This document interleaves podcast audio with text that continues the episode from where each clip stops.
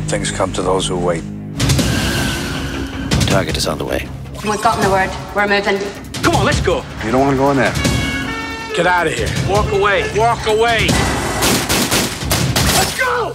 How did you know it was an ambush? That's the first thing they teach you. Who taught you? I don't remember. That's the second thing they teach you. We've made a good plan, and we're gonna stick with it. What's this girl work for? Are you afraid? Of course I'm afraid. Think I'm reluctant because I'm happy? Who are our employers? I'm not under any obligation to let you know. If you are not, then the price has got to go up. It's not gonna happen. The girl sold us out. We're following the wrong people. Get in the car! From director John Frankenheimer. Naja, also äh, thematische Verbundenheit zwischen diesen beiden Titeln, was wir uns ja ausgedacht haben, war relativ langwierig und komplex und vielleicht auch ein bisschen krude verquer im Sinne von, lass uns mal über Filmemacher reden, die nicht so super populär sind oder sagen wir mal einfach so gute Hollywood-Handwerker, die aber selten im Rampenlicht stehen. Und dann sind wir mehr oder weniger schnell auf Frankenheimer und Fury gekommen. Und was hat uns letztendlich dazu bewogen? Erinnerst du dich noch daran, ausgerechnet jetzt hier zu Superman 4 und Ronin zu greifen? Oh ja, ähm, im Endeffekt war es deine Schuld, das muss man einfach mal ganz klar sagen, indem du gesagt hast, über wen würdest du denn gerne sprechen? Und dann habe ich, und äh, da ich über nichts lieber spreche als über ähm, John Frankenheimer und äh, Sidney J. Fury, die einfach meiner Meinung nach unglaublich interessante und ähm, auch vielschichtige ähm, Filmemacher sind, die heutzutage einfach nicht diesen ultra populären, im Rampenlicht stehenden Ruf haben, wie viele andere ähm, Zeitgenossen. Ich nutze da einfach jede Gelegenheit, die sich bietet, über einen von beiden oder sogar beide zu sprechen. Und dann haben wir ja tatsächlich sehr, sehr lange, ähm, was auch meine Schuld an der, an der Stelle ist, hin und her überlegt, welche Kombination würde denn Sinn machen? Es waren zwei bis vier Wochen, es fühlte sich an wie zwei bis vier Jahre stellenweise. ja. Es tut mir leid, Dominik. Naja, es, es, es ist definitiv so, weil ähm, der, der erstmal mussten wir gucken, dass wir unsere Sammlung irgendwie synchronisieren. Das war ja auch schon mal, ähm, ich glaube, wir zusammen hätten eine ziemlich vollständige Frankenheimer-Sammlung zumindestens. ähm, aber es ist tatsächlich so, dass ich ursprünglich gedacht habe, hey, wenn wir die Gelegenheit schon haben, dann nehmen wir doch bitte auch Filme, die auch noch ein bisschen kruder sind. Und letzten Endes haben wir uns dann auf die bekanntesten Filme der beiden Filmemacher geeinigt.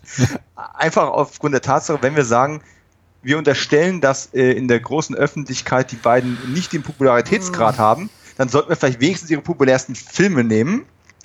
Ähm, populärsten Film ist Superman 4. Ich meine, Superman, ich gebe dir absolut recht mit der Bekanntheit, aber Bekannt. Superman 4 ist mitnichten der, glaube ich, populärste das, ist, Film. das ist korrekt, aber ist aber in der Öffentlichkeit bekannt. Wenn ich jetzt andere bekannte und oder erfolgreiche oder hochwertige Filme von äh, Sidney Fury äh, runter äh, runterleihe. Toller Name übrigens, ja.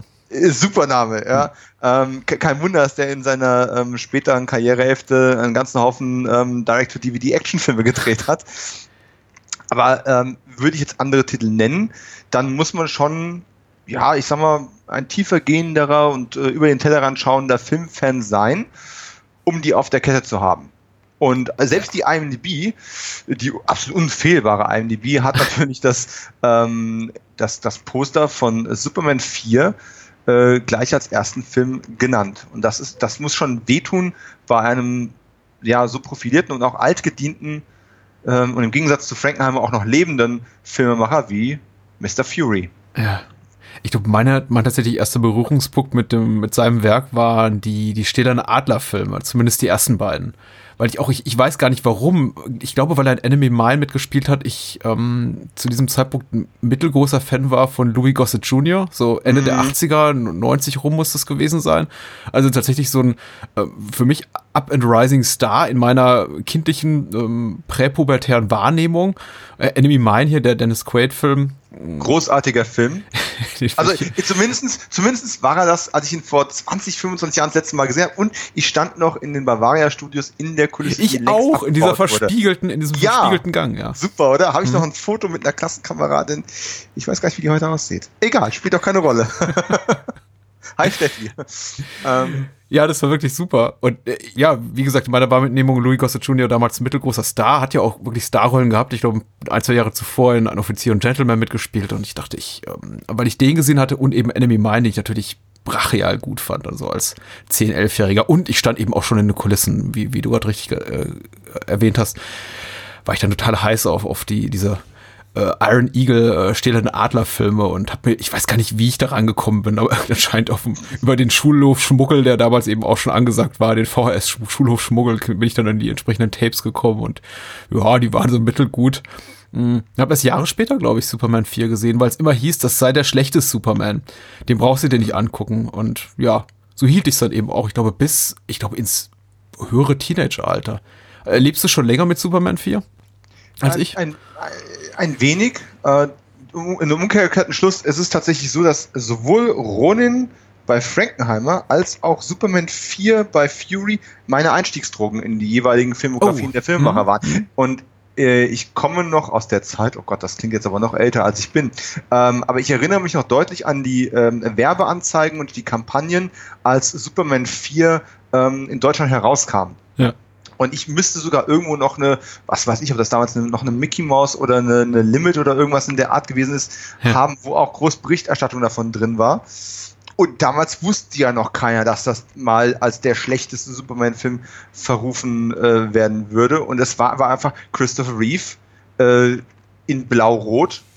Das, das, war, das war ja damals so unsere, ja, unsere feuchten Comic-Träume. Das kann man ja in der, in der heute Marvel verwöhnten, mancher würde schon sagen Marvel verseuchten Filmlandschaft gar nicht mehr nachvollziehen. Wir hatten ja nichts damals. Ja, wir hatten Christopher Reeve als Superman und später Michael Keaton als Batman. Mhm. Und, und, and that's it. Und ich habe ihn, ich überlege gerade, wann ich ihn tatsächlich gesehen habe. Es müsste die Fernsehuraufführung dann gewesen sein. Die war, wenn mich nicht alles täuscht, in den frühen 90 ern Ja, vermutlich bei Sat 1. Ja, ich mich erinnere. Irgendwo in, irgendwo in der Ecke. Und äh, ich muss ganz ehrlich gestehen, Superman 3 und Superman 4 sind jetzt nicht die Kandidaten, die ich am häufigsten wieder anschaue. ähm, Im Gegenteil, ich habe beide vielleicht insgesamt so ah, 2,5 Mal gesehen. Ja. Und den, die ersten beiden sehe ich aber relativ, relativ regelmäßig, also, also fünf bis zehn Jahre, das sehe ich die bestimmt mal. Und habe jetzt natürlich auch die Gelegenheit äh, und diesen Podcast genutzt, um mich einfach der, ja, der Aufgabe zu stellen, äh, Teil 3 und 4 sozusagen zu binge-watchen. Hm. Das war interessant. ich glaube, Teil 3 und 4 konkurrieren doch relativ stark miteinander um den Titel als qualitative Ende oder sagen wir mal so das Ende der qualitativen äh, Vormachtstellung von Superman so im ja, sehr, sehr begrenzten, sehr kleinen Superhelden-Filmkosmos, der eben zu der, den, den zu der damaligen Zeit gab. Also viel gab es ja tatsächlich nicht. Wir befinden uns äh, 87, zwei Jahre vor dem ersten Batman-Kinofilm, also dem Tim Burton Batman-Kinofilm. Natürlich nicht dem ersten Batman-Kinofilm überhaupt. Aber da gab es eben auch sonst nicht viel. Und da fehlte, und man brauchte eben auch relativ wenig, um so ein Superhelden-Franchise in ja, ins Nirvana zu kicken, habe hab ich das Gefühl. Heute würde man wahrscheinlich das erstmal aussetzen und sagen, naja, kommen wir ein Flop, noch, noch ein Flop, noch machen wir noch einen dritten oder vierten hinterher. Geben wir sechs Snyder noch eine Chance, das richtig zu machen. Oh Spielt Gott. ja immer noch genug ein. Ja, und bei, bei Superman war man dann relativ schnell dabei zu sagen, so nach Superman 4, nee, das war's nicht und weg damit. Aber eigentlich ja schon, darauf wollte ich gerade hinaus, ja eigentlich schon nach Teil 3, der ja. noch medioker erfolgreich war, also finanziell erfolgreich, von den Kritikern jetzt nicht unbedingt geliebt, aber zumindest einigermaßen profitabel. Und trotzdem haben da eben die äh, Produzenten, die äh, legendär, ja, legendär verrufenen äh, Soulkines gesagt, hier, komm weg mit den Rechten, wir verkaufen die einfach immer weiter an. Wer, wer nimmst du denn? Ach, Canon-Films. Ja, Golan Globus haben hm. natürlich dann schnell die, die großen Hände aufgehalten, um für kleines Geld einen großen Umhang anzulegen, der ihnen dann doch ein paar Nummern Unfassbar, wurde. Ja.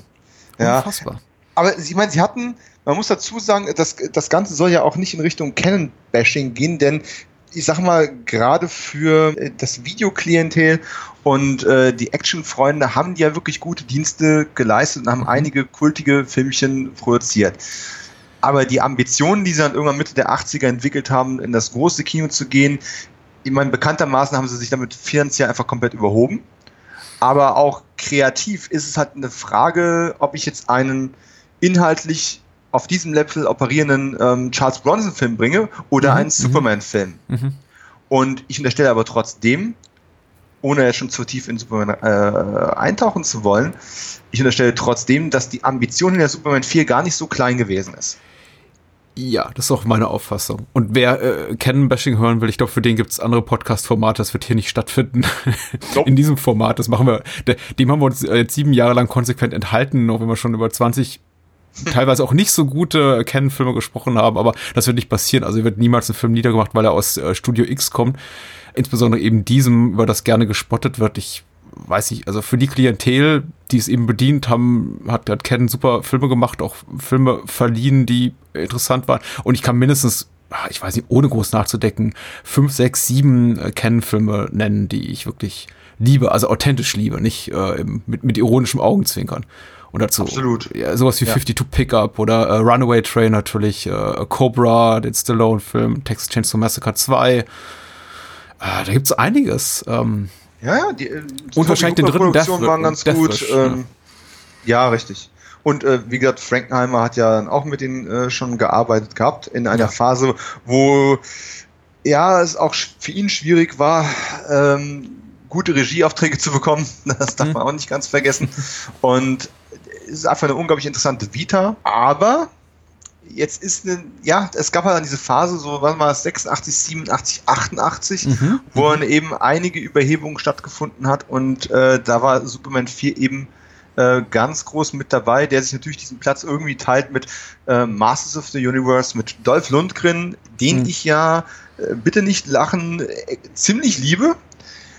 Aber man darf natürlich nicht ganz vergessen, der hat ja auch nicht unbeträchtliches Geld, was eigentlich für Superman 4 gedacht war, dann eben einfach mal kassiert. Ja. Und Masters sieht heute noch sehr ordentlich aus, was die Spezialeffekte anbelangt. Hm. Superman 4 nicht.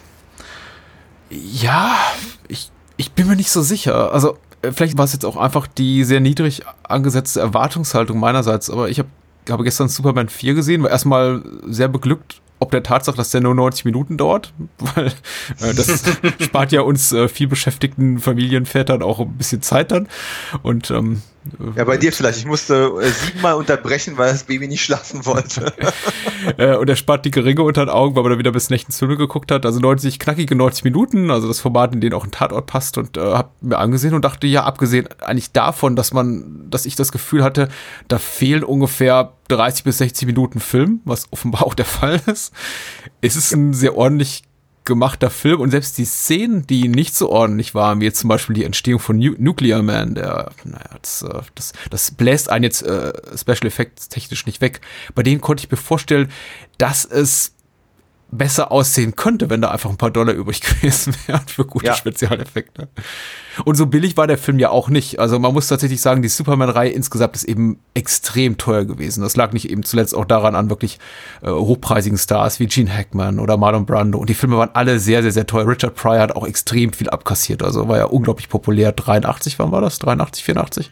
Ja also sehr teuer, vor allem eben auch wegen der Stargagen und Christopher Reeve musste man, glaube ich, auch schon ein paar Millionen zahlen zum Zeitpunkt des dritten Teils.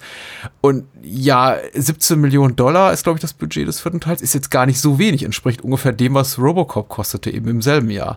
Ja. Aber es ist eben ein Superman-Film und Superman ist eben riesig. da, da, fallen Städte und äh, ja, das, das, das, Freiheitsstatuen durch die Luft getragen. Oh Gott, ja das, das Problem bei Superman 4 war ja tatsächlich, dass das Drehbuch und die Produktion nicht auf 17, sondern auf 36 oder 37 Millionen ausgelegt war. Und direkt in der, in der Vorproduktionsphase, kurz vor Drehbeginn, das Budget hat eben mal, naja, um mehr als die Hälfte reduziert worden ist, hm. dass man da, damit Masters finanzieren kann.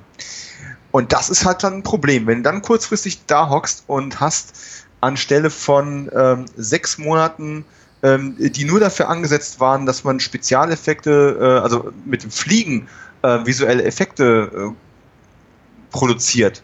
Und dann bleiben im Endeffekt äh, vier Wochen davon übrig. Ist das ein Problem? Ich möchte dir natürlich recht geben, dass dieses handliche Videokassettenformat von 90 Minuten Laufzeit nicht nur unglaublich gut zu Canon-Film passt, sondern natürlich auch die ganze Miserie ähm, leichter erträglich, und das klingt jetzt schon viel negativer, als ich es eigentlich meine, hm. äh, macht.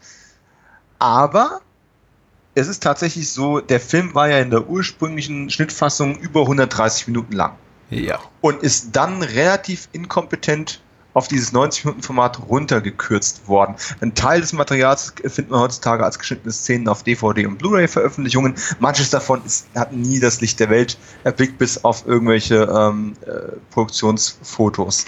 Und da muss man einfach ganz klar sagen, Superman 4, die Welt am Abgrund, hätte man sehr, sehr leicht, alleine mit dem Material, was jetzt hier versam äh, versammelt ist, in eine Art, nennen wir es mal, Fanschnitt zu einem recht anständigen Film machen können. Indem du einfach hergehst, ohne jetzt Geld in neue Spezialeffekte zu stecken und irgendwelche Remastering-Geschichten. Ne? Mhm. Du hast lange Flugsequenzen in dem Film drin, die du eigentlich gar nicht brauchst. Da wird so viel hin und her geflogen, das ist die wahre Pracht. Die könntest, das könntest du alles viel, viel kürzer halten. Packst dafür ein paar von den Charaktermomenten rein, die rausgenommen worden sind. Und auf einmal hat der Film viel, viel mehr Gewicht. Und so musst du halt das, was an Motiven und Themen da drin an, durchaus angesprochen wird, aber das musst du dir halt alles schon rauspicken und die Lücken dazwischen irgendwo so selber füllen. Und das ist ein bisschen schade. Und ich denke, dass man einen kompetenten Regisseur wie, äh, wie Sidney Fury da am Steuer hatte, hat dafür gesorgt, dass man das immer noch aus heutiger, Sicht, äh, aus heutiger Sicht als relativ kompetent gefilmt trotzdem wahrnimmt, obwohl es natürlich von Kritikern bis heute noch immer ordentlich verprügelt wird. Es ist ja auch ein, ich möchte nicht sagen, es ist ein einmaliger Fall in der Filmgeschichte, denn äh, die, unsere Kommentatoren bei Facebook, Twitter, sonst wo werden uns werden mir das Gegenteil beweisen, indem sie sagen, ach, das ist schon öfter passiert. Aber es ist ja wirklich ganz selten der Fall, dass ein noch sich in fast voller Blüte befindliches, hochpreisiges, sehr populäres Franchise wie dieses plötzlich ab von einem Major-Studio bewegt zu einem Studio, was überwiegend dafür bekannt ist, B-Movies, das, was wir so weitläufig als B-Movies bezeichnen, zu produzieren. Und dass jetzt plötzlich gesagt wird, gut, jetzt habt ihr eben nicht mehr 40 bis 50 Millionen. Ich glaube, der erste Superman kostete 77, über 50 Millionen Dollar. Mhm. Das ist unfassbar. Das wäre nach heutigen ja. Standards das, was jetzt sowas wie, wie The Avengers oder so frisst. Ähm, und man dann plötzlich sagt, ja, das, äh, jetzt, jetzt backen wir eben kleinere Brötchen, aber wir tun eben immer noch so, äh, nicht zuletzt durch die Präsenz von Christopher Reeve und Margot Kidder und ja, vor allem Gene Hackman, der ja, also ich würde mal sagen, zumindest im ersten Teil der Reihe, zum Zeitpunkt des Erscheins des ersten Teils, neben Marlon Brando wirklich der Star des Films war. Ich meine, Christopher Reeve kannte 77 kein Mensch. Hat ja deswegen auch kein Top-Billing bekommen. Ja, das, das darf man auch nicht ganz vergessen. Ne? Du guckst ja einen Superman mit Christopher Reeve an, hast aber Marlon Brando groß über dem Titel stehen.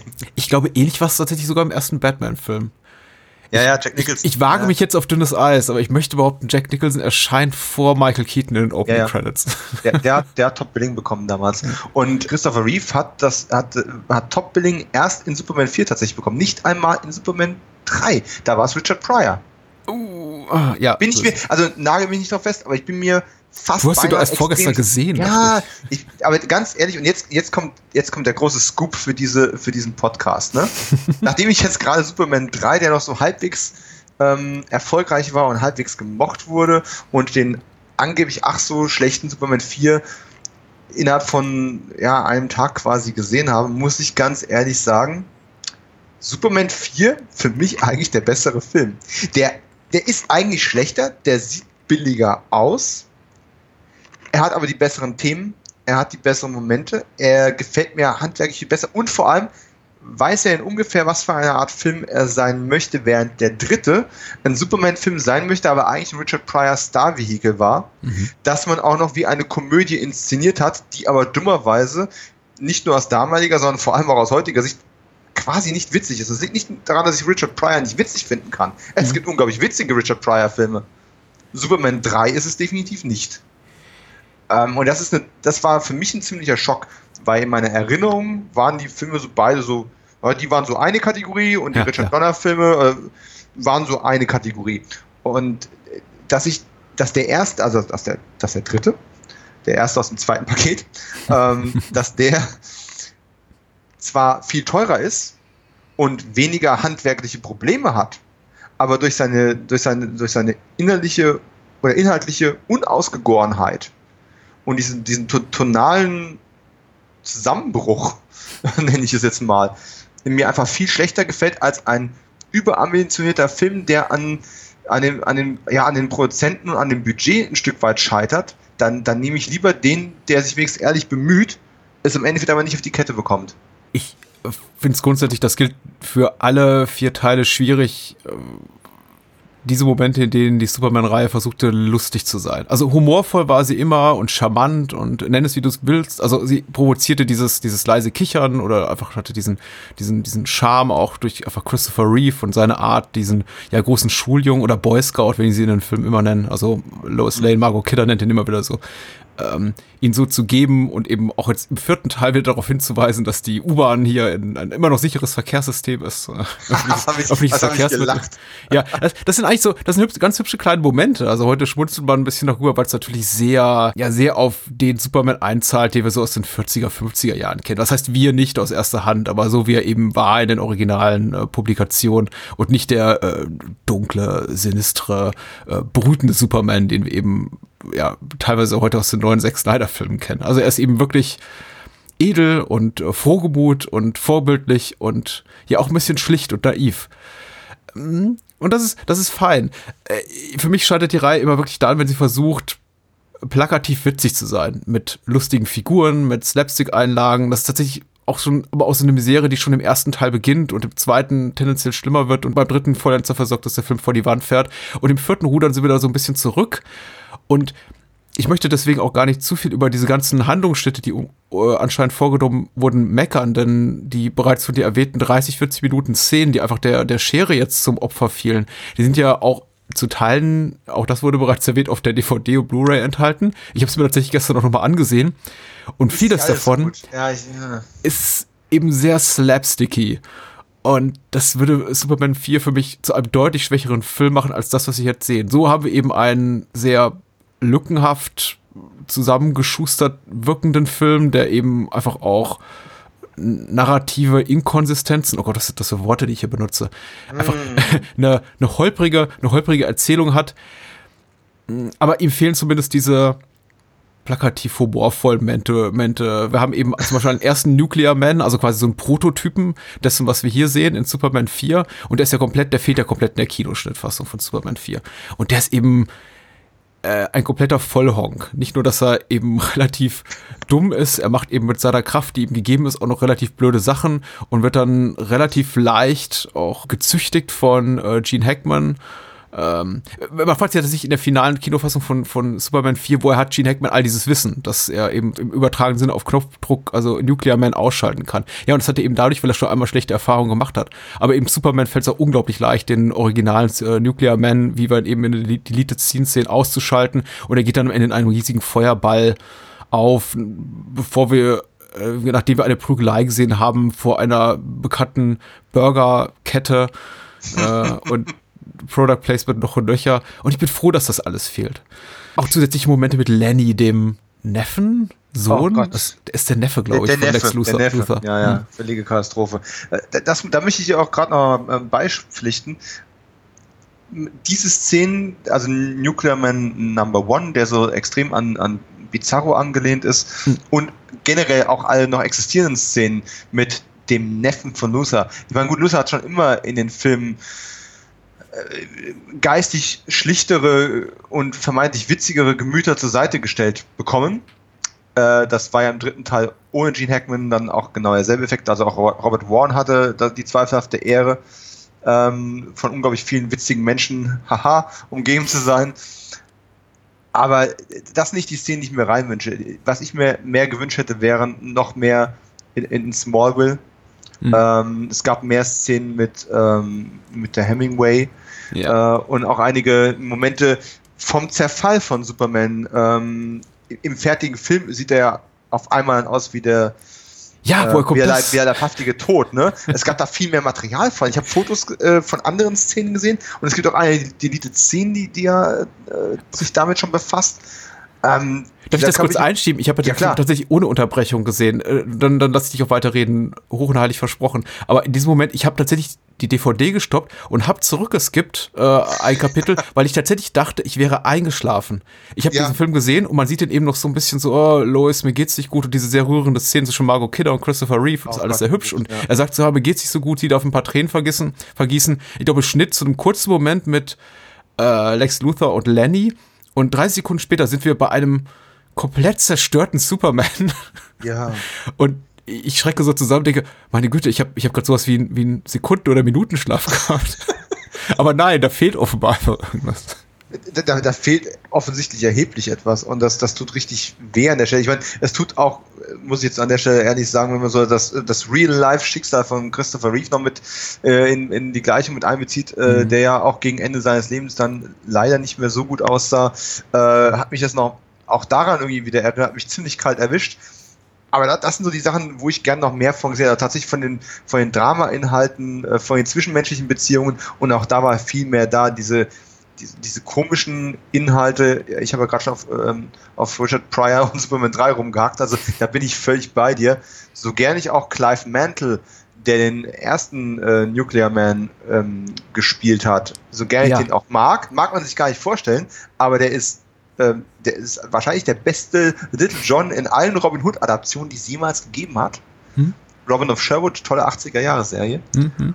Und ähm, ja, das war, das war einfach nichts. Also gut, dass man das rausgenommen hat, auch wenn man sich dadurch, wie du so schön gesagt hast, wirklich permanent fragen muss, woher weiß Lex das alles? Ich meine, gut, er betont zwar alle fünf Minuten, was für ein Superhirne ist, aber äh, irgendein Hinweis, wie er drauf gekommen ist, wäre schon schön gewesen, ne? Ja, er ist ein. Es. Ich, habe leider meine meine Erinnerung an die ersten beiden Teile ist leider ein bisschen verblasst und deswegen kann ich jetzt auch nicht mit absoluter Sicherheit sagen, wie smart Lex Luthor in den ersten beiden Teilen ist. Oder ob er einfach nur Vergleich ist, äh, smart ist im Vergleich zu Otis, seinem hier von Ned Baddy gespielten äh, tölpelhaften Assistenten. Aber mhm. dieser Moment in Superman 4, in dem er am helllichten Tag in ein Museum geht oder in eine Superman-Ausstellung und hat dieses Haar durchknipst von Superman, um seine, ja, sein, sein Gencode da quasi rauszuziehen und Nuclear Man zu erschaffen, dachte ich, ja, ist schon so ziemlich doof, das am helllichten Tag zu machen. Okay, anscheinend hast du Glück und es sind gerade keine Angestellten oder Wachen vor Ort, die das äh, unterbinden können. Aber dann auch noch darauf rumzureiten und es tatsächlich auch noch äh, lautstark zu erzählen, wie smart man ist, ähm, ja. was, dass man das tut, was man gerade tut, was ziemlich dumm ist. Ja, da habe ich mir dann doch gefragt, ja, hätte man das nicht besser machen können? Will ich nicht sowas wie ein zumindest semi bedrohlichen Lex Luthor vor mir haben oder reicht mir das? Und dazu hat eben, hat man auch den Eindruck, Gene Hackman hat keine so richtige Lust mehr. Weil er hat zwar chargiert und das war auch nicht immer ganz astrein in den ersten beiden Teilen, äh, auch da hat er für einige tonale Brüche gesorgt, aber ich mochte ihn, weil er noch vergleichsweise große Energie hat und hier hat man wirklich das Gefühl, der kassiert nur noch einen Check und äh, ja, wie sagt man im, im Englischen, phoning it in. Lex Luthor bekommt auch nicht wirklich irgendwas Tolles, Neues zu tun, was man nicht vorher schon von ihm erlebt hätte. Mhm. Das ist ein bisschen schade und ich muss auch dazu sagen, ich liebe Jane Hackman, wunderbarer Schauspieler, aber sein Lex Luthor ist nicht gerade meine liebste Inkarnation dieser Figur. Ja. Kommt ehrlich gesagt irgendwo auf Platz drei oder vier. Mhm muss man mal ganz ehrlich mal sagen. Und äh, das ist mit Sicherheit sein, sein schwächster Auftritt. Andererseits, ohne Robert Warren jetzt zu nahe treten zu wollen, immerhin haben wir Lex Luthor zurück, weil, ich weiß nicht, ob du Teil 3 in jüngerer Vergangenheit mal gesehen hast, aber letzten Endes haben wir in Teil 3 zwei Bösewichte. Der eine klaut halbe Cents und der andere, sein Masterplan ist grundsätzlich erstmal ähm, den Kaffeehandel der Welt zu übernehmen. Ja. So großartige Superverbrecher sind das. Und da muss ich aber sagen, okay, Jetzt hat Lex Luthor zumindest mal den, den Vorsatz, Superman zu zerstören. Ja, Bombenidee. Aber wenigstens sagt er sich, hey, Superman möchte das atomare Wettrüsten ähm, verhindern. Wenn ich Superman loswerde, die ich sowieso loswerden möchte, kann ich auch den Waffenlobbyisten und den, den Waffenhändlern wieder Geschäfte vermachen und kann dabei ordentlich kassieren. Also da ist zumindest mehr dahinter als halbe Cents zu klauen oder die Kaffeeernte zu vernichten. Ja, das stimmt, das stimmt. Also mit 80er war eine schlechte Zeit für äh, super Schurkenpläne. Ich glaube, im letzten, im letzten Bond, dem Moorbond, äh, was will Christopher Walken da? Silicon, Silicon Valley, Valley fluten? Ja. ja. ja. Und Grace Jones zähmen. Er versagt bei beidem. ähm, ich äh, empfinde nicht zwangsläufig so, aber ich erinnere mich daran, dass es auch dafür sehr viel Kritik damals gab im Sinne von, ja, Silicon Valley hatte eben nach 85 nicht die Bedeutung, wie es, die, wie es sie heute hat und man sich so fragte, ja, warum eigentlich genau, aber ja. Aber auch, das ist, aber auch das ist so ein Ding, was ich Superman 4 tatsächlich anrechne. Wenn man ihn im Kontext sieht, äh, und zwar im Kontext dessen, was bei Teil 3 vermeintlich aus dem Ruder gelaufen ist, hat Ja. man sich auch darum bemüht zu sagen, wir brauchen ein Thema, was eines Superman würdig ist. Wir stellen mal die Frage, wenn der so super ist, ähm, müsste er dann nicht super genug sein, um was für die Menschheit per se zu machen, anstatt einfach nur Katzen aus Bäumen zu retten und Lex Luthor in den Steinbruch zurückzufliegen? Ähm, kann der nicht mehr tun? Kann der nicht einfach diese atomare Angst, die in den 80ern ja allgegenwärtig war, einfach mal vom Planeten wischen? Ist da sonst gar nichts mehr? Also all diese Dinge hat man ja berücksichtigt. Margot Kidder war in Teil 3 ja nur am Anfang, am Ende mal kurz zu sehen und ansonsten hat man es aus dem Film rausgeschrieben. Mhm. Die hat man wieder größer zurückgeholt und hat trotzdem noch eine zweite weibliche Bezugsperson für Clark Kent gefunden. Ja, viel zu viel, alles viel zu viel. Äh, Also Figuren wie- Man, man, man überkompensiert, ne? Auch diese, auch diese Verleger-Story. Aber man hat wenigstens versucht, wieder auf irgendwelche zeitgenössisch relevanten Themen und auch ernstere Themen einzugehen, Ja. die dann irgendwo mit dem, ja, etwas trashigen ähm, Boy Scout-Charme irgendwie kollidieren. Der Ansatz war da. Ja, ich würde nicht.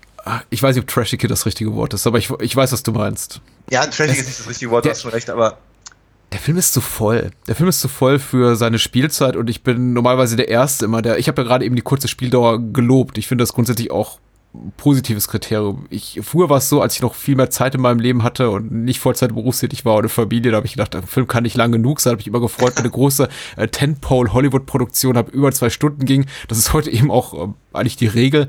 Es gibt kaum noch was drunter und heute ist für mich tatsächlich ein Plus, wenn Filme unter 100 Minuten dauern. Entsprechend habe ich mich drauf gefreut, aber ja, das ist eben, da, da fehlt eben so viel. Also, ich glaube, an den falschen Stellen wurde einfach hier die Schere angesetzt. Man hätte dann tatsächlich den Mut haben müssen, wie es offensichtlich jetzt hier die, die Herren Solkind äh, getan haben, Margot Kidders Figur quasi aus dem dritten Teil rauszuoperieren, zu sagen, okay, die will nicht, wir mögen die nicht, äh, Margot Kidder hat sich negativ über uns geäußert und irgendwie passt sie nicht mehr. Okay, wir basteln jetzt einen neuen Love Interest, aber lassen sie dann eben auch nur einmal kurz ins Bild grätschen. Und jetzt hier mit äh, Superman 4 hat man eben versucht, neue Figuren hier reinzuschleusen, die eine mehr oder weniger große Rolle, tragende Rolle für die Handlung spielen und äh, ver verliert die komplett aus den Augen im späteren Verlauf des Films. Also Lenny hier, der, der, der Neffe, hat ja schon eine wichtige Rolle, weil er ist eigentlich überhaupt der, der Lex Luthor durch seinen Ausbruch, dadurch von ihm konzipierten Ausbruch, überhaupt die Möglichkeit gibt, hier wieder äh, gegen Superman zu agieren. Und dann haben wir natürlich auch diese hier sehr, sehr großkotzig, möchte ich mal sagen, eingeführte äh, Figur von Lacey, also die von Mariel Hemingway gespielt wird, die tolle Momente hat zu Beginn. Finde ich, glaube ich, unglaublich spannend. Also neben diesem ganzen Atomkrieg-Dings und äh, atomare Bedrohung, was ja einfach 87 ein hochrelevantes Thema war, bringt sie eben so dieses ganze, dieses ganze Revolverblatt-Ethos hier in den, ähm, wie heißt der, Daily Planet rein und äh, gibt auch sowas wie einen Kommentar ab über die Tabloid Tabloidisierung der Mainstream-Presse und irgendwelche Marketingstrategen, die äh, einst erfolgreiche äh, seriöse äh, Zeitungen kaputt machen durch reißerische Schlagzeilen. Und ich fand das eben alles unglaublich spannend. Also der Film macht sehr, sehr viele Fässer auf, die ich alle, in denen alles, all- allesamt das Reizvolles verborgen ist. Und dann kommt er irgendwann so an die 70, 75 Minuten Marke, ist dann eigentlich auch fast schon vorbei und hat eigentlich sich nicht wirklich um irgendwas gekümmert, um sagen wir mal, eine, eine, eine dramaturgisch sinnvolle Art, diese ganzen Konflikte und offenen Themen und Topoi irgendwie zu einem guten, vernünftigen Schluss zu bringen. Und hetzt dann da zehn Minuten durch, um das irgendwie noch äh, unterzubringen. Vergisst dann auch bestimmt, also die Existenz diverser Figuren, habe ich das Gefühl. Zum Beispiel die von Lacey. Und hier Lenny wird am Ende dann nur so in ein Erziehungsheim geschickt, äh, in so einer merkwürdigen Szene kurz vor Schluss. Aber all diese neuen, neuen Figuren verliert der Film komplett aus den Augen. Ähm, auch Perry White, der Herausgeber vom, vom Daily Planet, ist so. Der darf nur mal rummotzen und dann verschwindet er einfach. Und, und kümmert sich im Hintergrund irgendwo darum, neue Gelder aufzutreiben. Wahrscheinlich Ja. genauso wie Skolan und Globus auch versucht haben, um die Produktion noch irgendwie wieder in, in geordnete Bahnen zu lenken.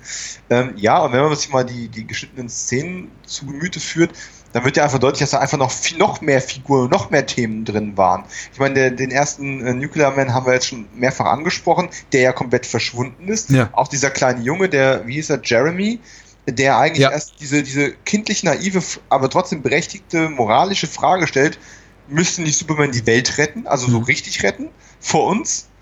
Ähm, der hat ja eine viel größere Rolle gehabt und hier wird er im Prinzip, ja, er wird natürlich auch benutzt und äh, taucht immer mal wieder auf, aber die Rolle war ja doppelt so groß. Und ähm, das war eigentlich so ein, so, ein- so, ein- so ein Kernstück des Films auch.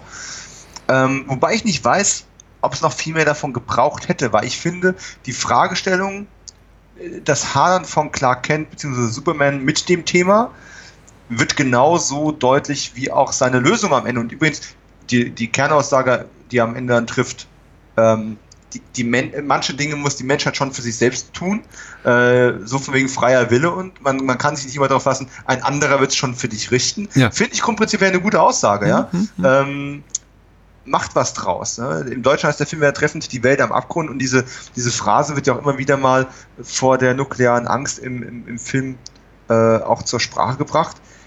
Du hast schon recht, es ist viel drin und dann wundere ich mich aber, dass tatsächlich so etwas drin bleibt, wie Clark Kent gibt seine Geheimidentität ohne große Not mal eben gegenüber Lois Lane auf.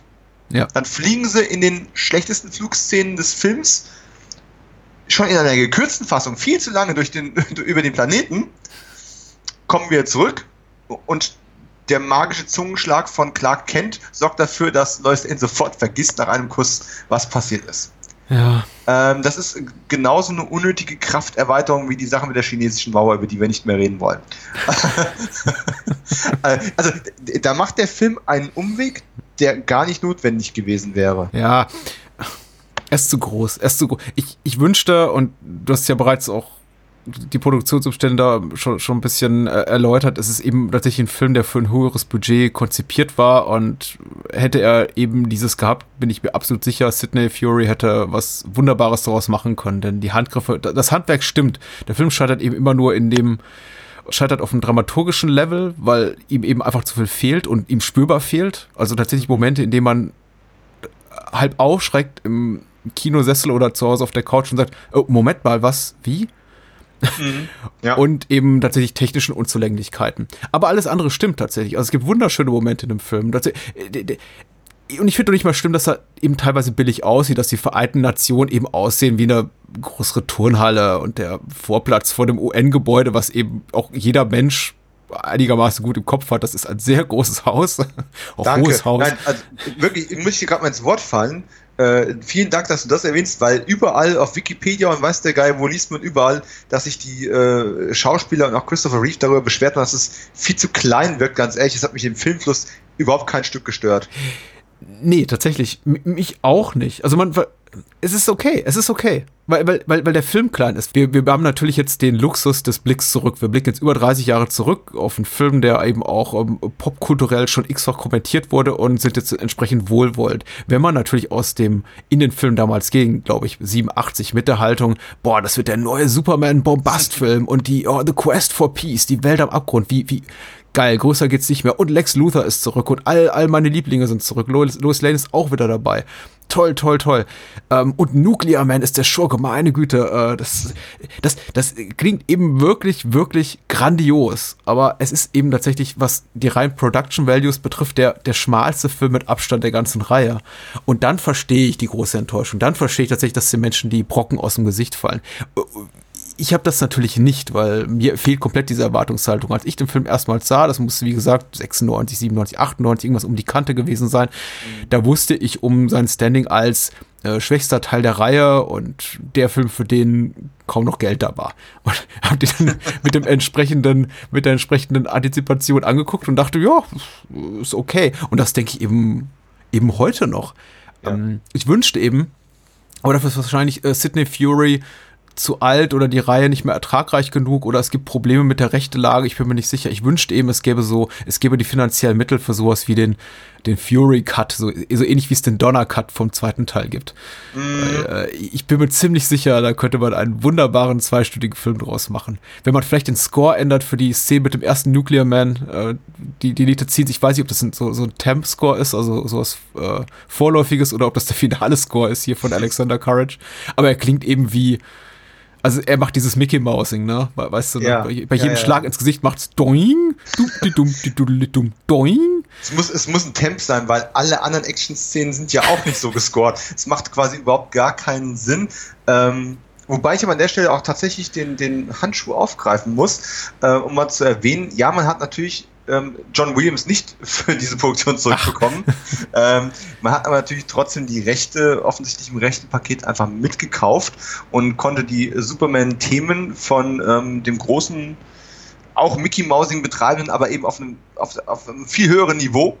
ähm, John Williams hat die, hat die mitgekauft, hat die reichlich eingesetzt und äh, aber teilweise neu arrangiert und alles, was dazwischen war, äh, kam eben von Alexander Courage und du hast es gerade schon gesagt, äh, das ist die Gelegenheit für mich, äh, einen Sprung zur Seite zu machen, dem Mann vom Raumschiff Enterprise. Ja, natürlich. Ja, so, also ich, ich wäre nicht ich, wenn ich nicht irgendwo einen Star Trek-Verweis reinhauen würde und hier ist er.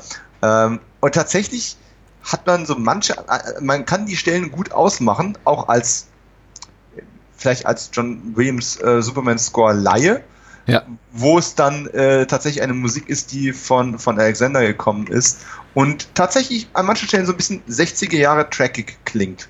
Das behaupte ich jetzt einfach so, beweist mir das Gegenteil. Meine Ohren hören das. nee, möchte ich, möchte ich gar nicht. Es ist vollkommen in Ordnung.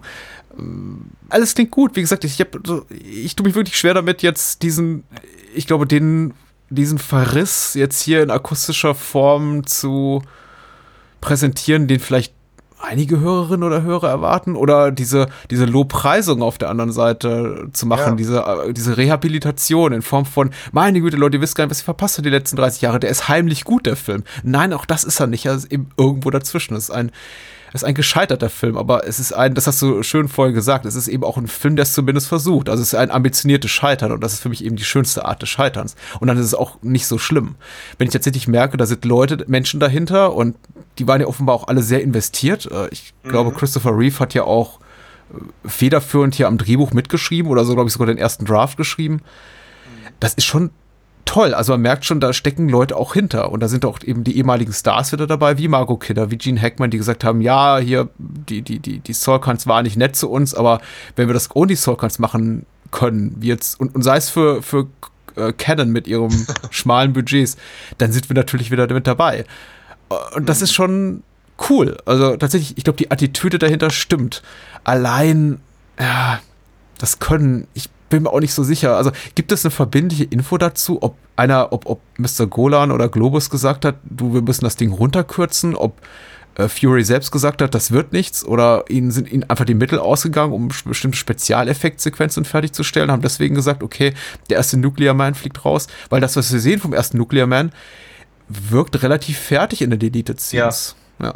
Ja, das Gefühl hatte ich auch. Ähm, nee, es war ja schon so, dass das Budget äh, nicht erst während der Produktion gekürzt wurde. Ähm, es wurde den Leuten aber erstmal nicht mitgeteilt. Es, es war so, dass, das, dass die Produktion mit ihren 36, 37 Millionen ähm, quasi geplant wurde. Dann ist Christopher Reeve wieder überzeugt, dass er zurückkommt. Und mit Christopher Reeve an Bord haben sie dann eben auch Gene Hackman und die anderen alle bequatschen können während dann das Budget auf einmal dann über Nacht quasi gecuttet worden ist und dann die ganzen äh, visuellen Effektkünstler, die die früheren Superman-Filme mit begleitet haben, auf einmal gesagt, für, für, für, wie viel Geld, in welcher Zeit? Äh, warte, wir haben was anderes zu tun. Und dann waren die auf einmal alle weg. Und dann musste man halt ganz schnell schon ähm, während der Produktionsphase eben nicht nur Tage kürzen, sondern eben auch auf ja, zweite und dritte Wahl zurückgreifen, ohne den Leuten jetzt zu nahe treten zu wollen, die die Podcasts sowieso nicht hören tut mir leid.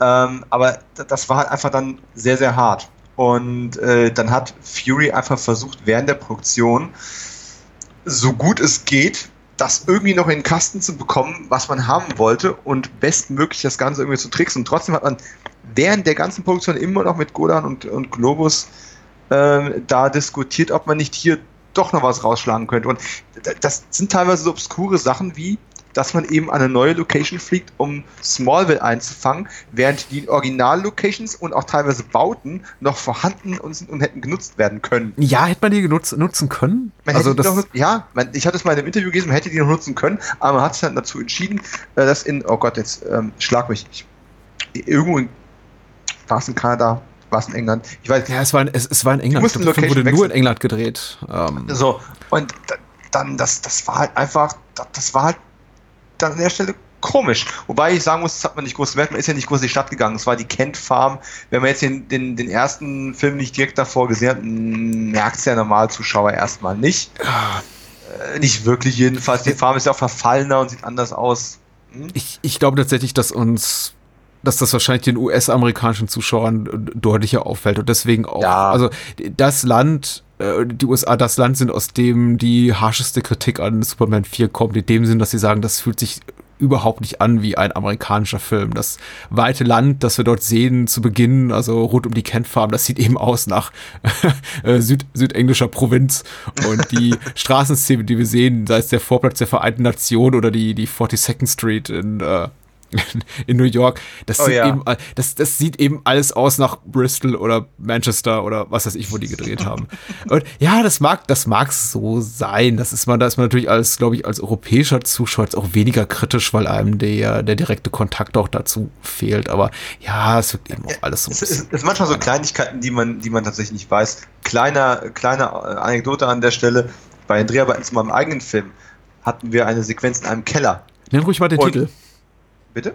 Nenn ruhig mal den Titel. Er ist ja in Deutschland noch nicht verfügbar, aber ähm, er heißt Aber er kommt. Er kommt, er kommt und man hört, man hört diese Episode vielleicht in ein, zwei Jahren und denkt sich, ah, der. Ja, Mittlerweile stimmt. legendär. Oh mein Gott. Äh, eher berühmt berüchtigt, aber er heißt äh, The Hitman Agency und hat weniger gekostet als Superman 4. Das könnte man aufs Poster schreiben.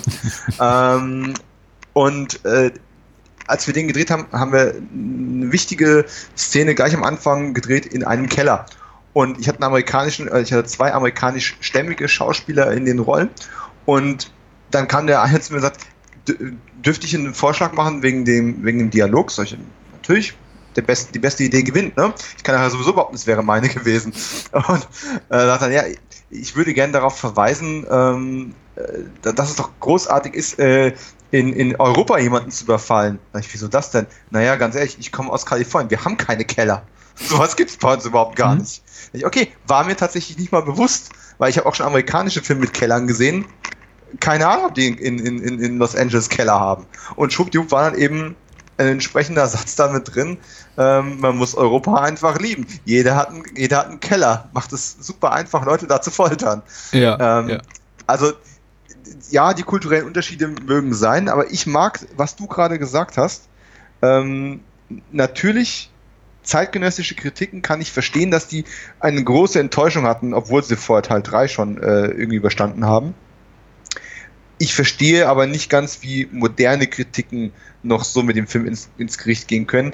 Denn grundsätzlich besteht ja die Möglichkeit, dass in 30 Jahren von jetzt angerechnet auch irgendjemand Batman wie Superman gut findet den ich ziemlich hm. zerfetzt habe. Ja, ja, Man natürlich. weiß es nicht. Natürlich. Ja? Du, es kommen ja jetzt schon die ersten Think Pieces raus, also eigentlich schon seit Jahren von wahrscheinlich etwas jüngeren Menschen als uns und die sagen, äh, eigentlich sind die Star Wars Prequels ja heimlich gut oder großartig. Ah, und ja. das kommt, das kommt. Es ist auch nicht schlimm. Also dieser, dieser äh, kulturhistorische Revisionismus, solange er niemandem wehtut, ist das vollkommen okay. Und man darf auch gerne mal dagegen sein. Und äh, wir sind jetzt auch schon so halb dagegen, weil wir dem Konsens widersprechen und sagen, Superman 4 ist bei weitem nicht so schlecht. Sondern Richtig. heimlich eher gut. Also so Schulnote 2 minus, würde ich sagen. Ich habe mich nicht gelangweilt ja, also drei plus, zwei minus hätte ich ihm jetzt definitiv auch gegeben und, und war davon überrascht. Ich, ich, bin tatsächlich davon ausgegangen, als ich den Film gesehen habe, dass, dass, ich, dass ich in den Podcast kommen müsste, um zu sagen, pass auf, Leute, Sidney Fury, der kann was, glaubt's mir, das ist nicht der Beweis dafür. Wir reden jetzt ja, über Superman 4. Wir wollen ähm, das Ganze ja auch nochmal wiederholen und über einen anderen Fury-Film reden und dann über einen besseren vielleicht. Über einen besseren Film. Es gibt ja bessere Filme und das, wir haben da jetzt noch gar nicht groß drauf eingegangen. Also der Stählerne Adler wäre jetzt nicht zwingend meine, meine Wahl gewesen, um zu sagen, es, guckt euch mal diesen Sidney Fury-Film an. Aber der hat tatsächlich schon in den 60ern ähm, sehr viele auch ähm, gesellschaftskritische oder ähm, relevante Filme gedreht und äh, ist jetzt, weil du das Alter angesprochen hast, der Mann wird jetzt äh, bei, zum Zeitpunkt der Aufnahme in ein paar Tagen 86 und dreht gerade noch einen Film. Ja? In Israel, wenn mich nicht alles täuscht. Und, ähm, Ach, macht er doch wieder was mit Golan Globus. Na, äh, nein, Schön aber ähm, ja, ich, ich, ich bin mir nicht ganz sicher, aber ich vermute, es wird auch nochmal ein, äh, ein Kriegsdrama, ein Thema, dem er sich auch sehr viel verschrieben hat. Ähm, also weg vom Actionfilm, mehr zur dramatischen ja, Verarbeitung von, von Veteranentum und, und, und, und Kriegssituation. Aber ja, ich, ich, ich sehe den Superman 4 Director's Cut nicht kommen.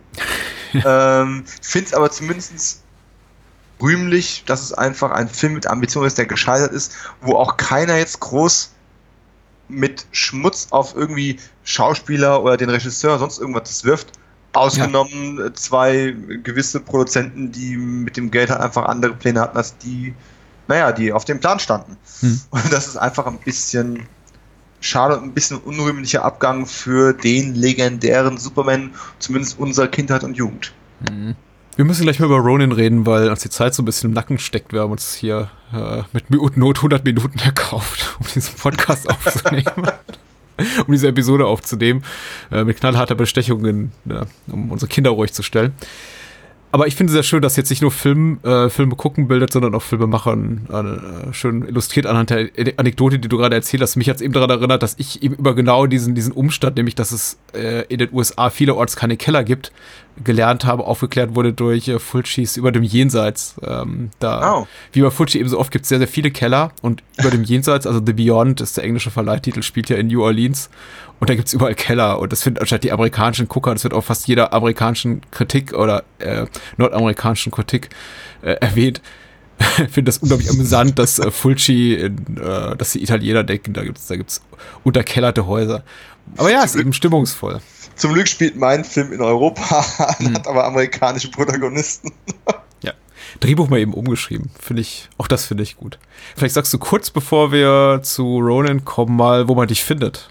Dann, das wäre vielleicht sinnvoll. Zu Hause? Du hast, ja auch, ähm. du hast sinnvolle, das wäre nicht nur sinnvoll, das, du hast sinnvolle, das heißt extrem hörenswerte Podcast-Projekte. Bei einem durfte ich auch bereits zu Gast sein. Äh, es war ein großes Vergnügen und Vielleicht lässt du einfach mal fallen, wo man die findet und wie der heißt, der Podcast. Es ist ja genau, es ist ja streng genommen schon unser dritter gemeinsamer Podcast jetzt. Äh, die anderen beiden waren bei meinem eigentlichen ähm, Audio zu Hause, dem Cine Entertainment Talk, den man finden kann auf äh, auf allen gängigen Plattformen, die mir, naja, gängig sind. Äh, wir sind auf ähm, Spotify, iTunes, Soundcloud, weiß der Geier wo. Am einfachsten findet man es über die Webseite entertainment-blog.net. Da gibt es eine Kategorie mit Podcasts und da kann man auch ganz schnell filtern, wo ich dabei bin und wo nicht. Also je nachdem, je nachdem, ob ich jetzt den Hörern schon auf den Keks gehe oder ob die das ganz okay finden, könnt ihr dann alles andere hören oder nur die Sachen oder ganz nach Bedarf. Und äh, ansonsten findet man mich auch auf allen Major-Plattformen der sozialen Netzwerke. Ähm, Dominik Stark, Dominik mit K, Stark mit CK, äh, auf Twitter bevorzugt. Das macht mir momentan so ein bisschen meine Komfortzone geworden. Ähm, ich bin so ein bisschen Facebook müde inzwischen, gebe mhm. ich ehrlich zu. Instagram, auch da bin ich zu finden und natürlich bei dem allseits beliebten Letterboxd. Sehr schön, sehr schön. Ich, ich, war zweimal bei euch zu Gast. Ich glaube, einmal mit dir alleine zu The Endless. Das war wunderbar entspannt. Äh, sehr ja. entspanntes Gespräch. Aber unser äh, Kinojahr-Talk, der war hardcore. Also auf den blicke ich immer, immer noch zurück als einer der forder forderndsten, zumindest Gastspiele, an denen ich jemals teilgenommen habe. Den haben wir nämlich gemeinsam gemacht mit all deinen ja. äh, Co-Hosts. Und ich habe bei jedem zweiten Film, den wir an dem Abend ähm, rezensiert haben, war das 75, 77? 77. Das Kinojahr. 77. Mhm hieß es dann, und Patrick, jetzt sag du mal was dazu. Oder fasst du doch mal den Film zusammen. Und ich dachte mir, meine Güte. Ich weiß gar nicht, okay, das ist jetzt dieser Belmondo. Ja, ich sagte mal was. Und, Aber ich habe da tatsächlich ähm, so viel Spaß an trotz alledem damit gehabt, dass ich, als ich mich dann mit der mit, mit The Endless beschäftigt habe, ja. gedacht habe, mit wem könnte ich das jetzt aufnehmen? So, mit den Jungs aus dem Hause oder mal Patrick anschreiben? Patrick anschreiben geht ja meistens. Ja. ja. Und, äh, und so sind wir letzten Endes dann auch, um das nochmal zu erwähnen, bei den Five Golden Dragons gelandet. Ähm, ja. Beziehungsweise äh, der deutsche Titel Die Pagode zum fünften Schrecken.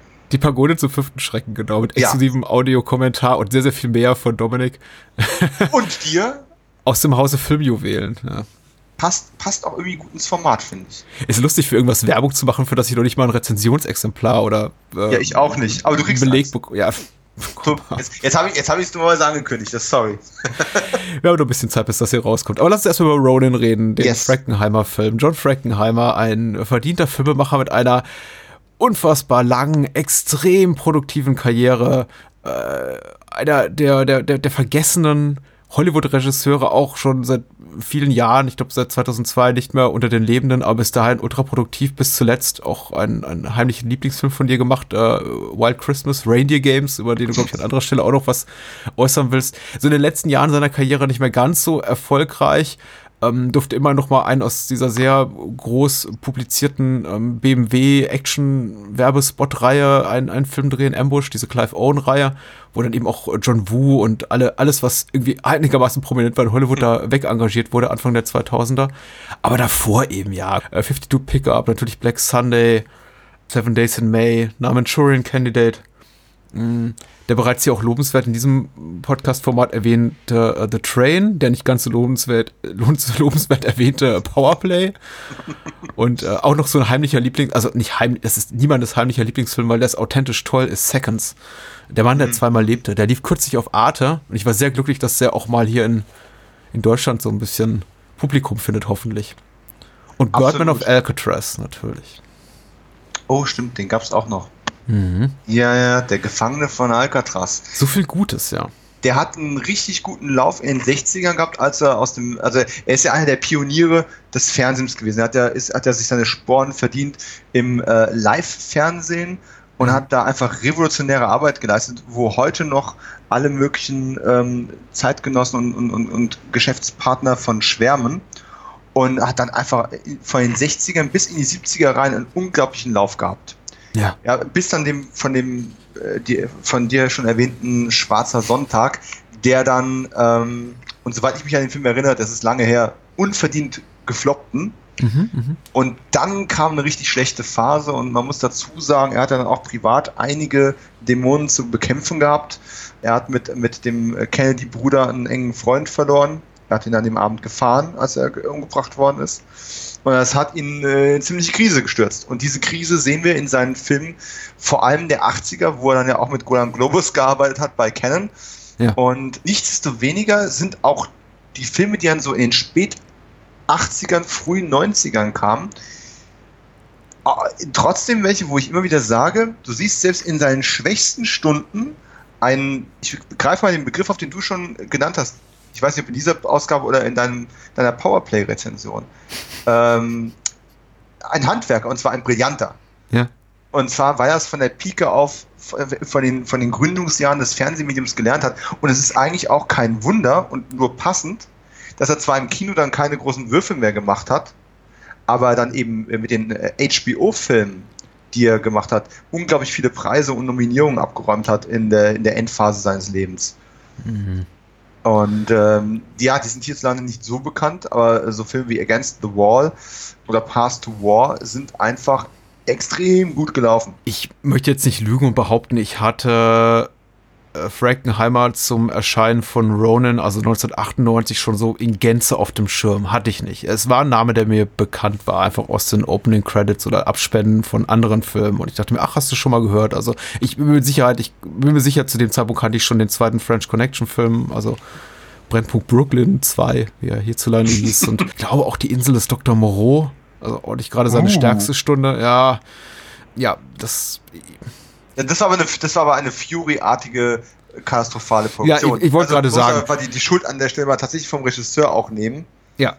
Der hat da einfach eine Aufgabe hingesetzt bekommen, die quasi unmöglich zu lösen war. Ich glaube auch, dass äh, den, den, das faule Ei kann man weder äh, Richard Stanley, den ersten Regisseur, noch Frankenheimer, so, der seine der Nachfolger war, in die, in die Schuhe schieben, sondern andere Menschen. Aber ähm, äh, so oder so, also rückblickend äh, ist man natürlich immer viel, viel schlauer. Und ich muss doch sagen, jetzt beim Blick so auf seine Filmografie erscheint es mir fast als unmöglich, also zumindest als extrem überraschend, dass er mit äh, Ronin 1998 nach den vorangegangenen wirklich 20 mäßig erfolgreichen Jahren nochmal so abliefern konnte, wie die, wie die jungen Leute heutzutage sagen.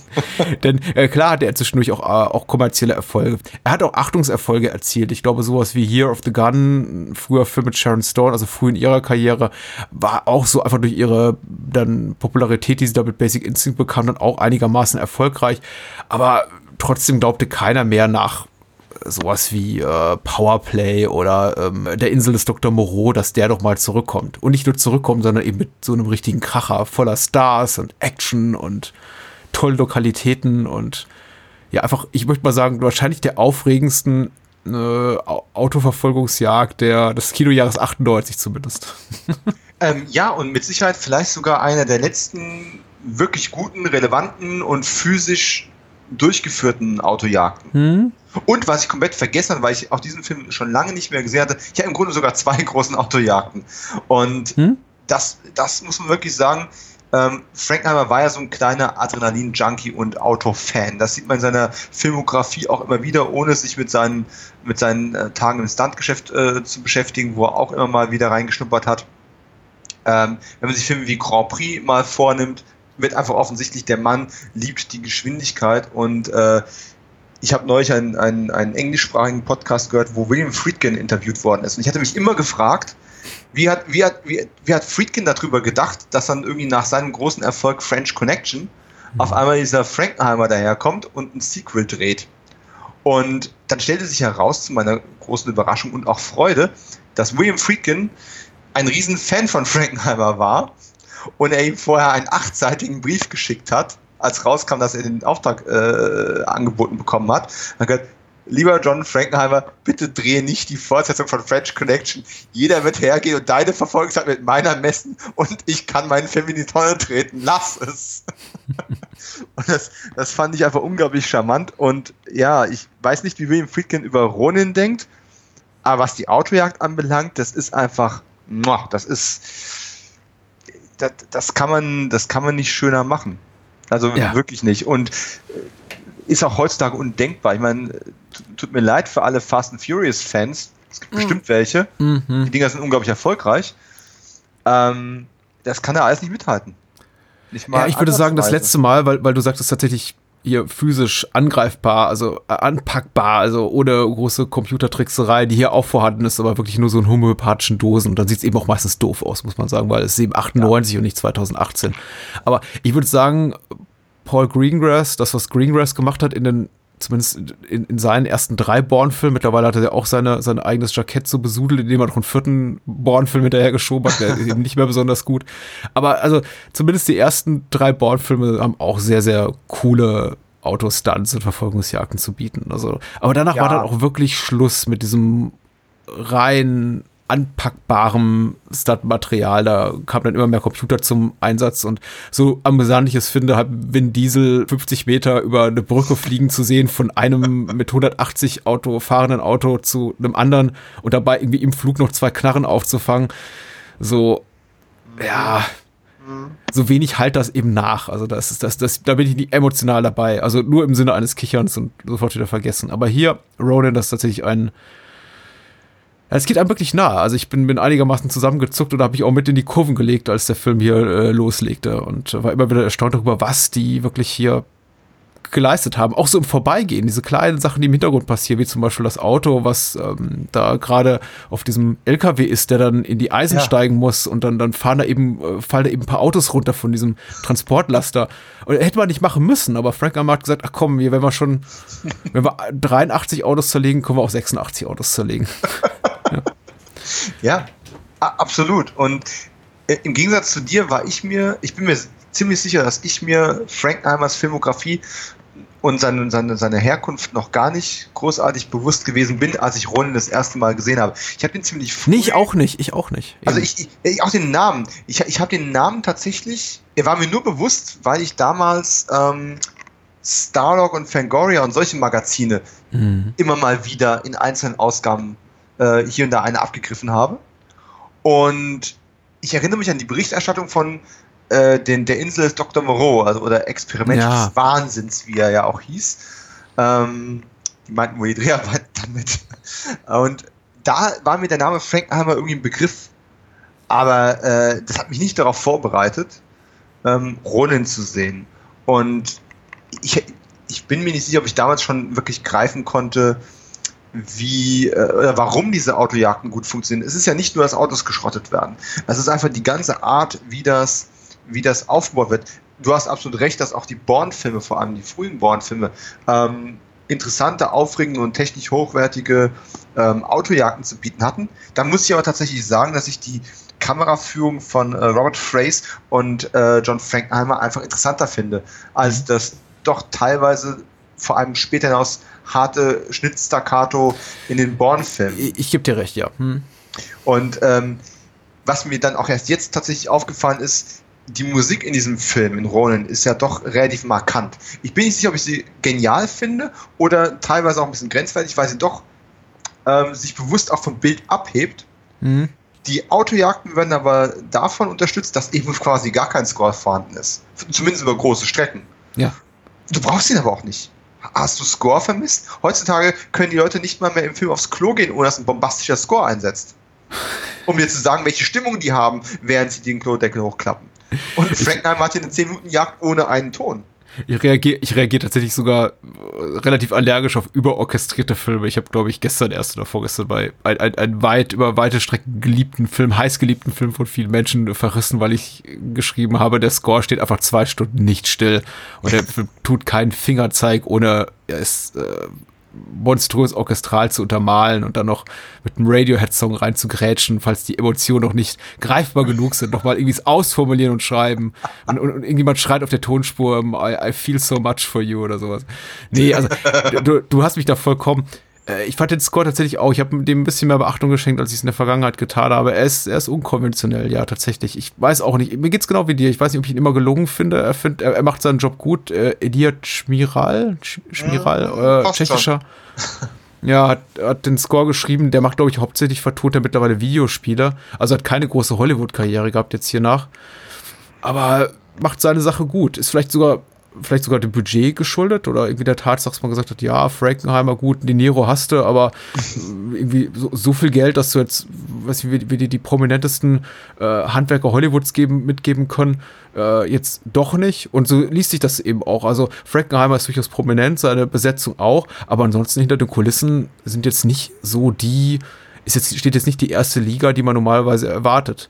Ja. Aber aufgrund dessen hat mich der Film so ein bisschen kalt erwischt ist so viel gesagt und das heißt, ich hätte tatsächlich die Produktionsumstände verfolgt, aber ja, ich hatte nichts erwartet von dem Film. Auch De Niro war schon zu Beginn seiner Phase, in der man dachte, ja, so richtig toll ist das nicht mehr, was er macht. Er fing eben auch an, so seine eigenen Rollen dann auch durch den, durch den Kakao zu ziehen. War das schon nach, nach seiner Billy Crystal Komödie? Analyze This? Ich, also sagen wir mal so. Ist auf jeden Fall kurz nach Heat. Also er hatte noch ein bisschen. Naja, Heat war 94 und Ronan. 98 ja. Ich, also, ja. ja. Also ich möchte behaupten, das ist, ist nicht, mehr, nicht mehr die Zeit, wo ich, ist nicht mehr die Zeit, ja genau, wo ich, wo ich noch für den Nero-Film ins Kino gerannt bin. Ich war relativ wenig begeistert, glaube ich, von dem, was er da vorgebracht hat. Aber ist, ist, ist in Ordnung. Ja, und er ist großartig. Er ist toll. Und ist einer der wenigen Filme, weil ich das normalerweise, ich bin auch gar nicht so ein Fan davon, äh, Filme, die einfach nur durch äh, Schauwerte glänzen wollen, indem sie sagen, guck mal, wir filmen in Nizza und da ist das Kolosseum in Rom und guck mal, wie schön wir es hier haben.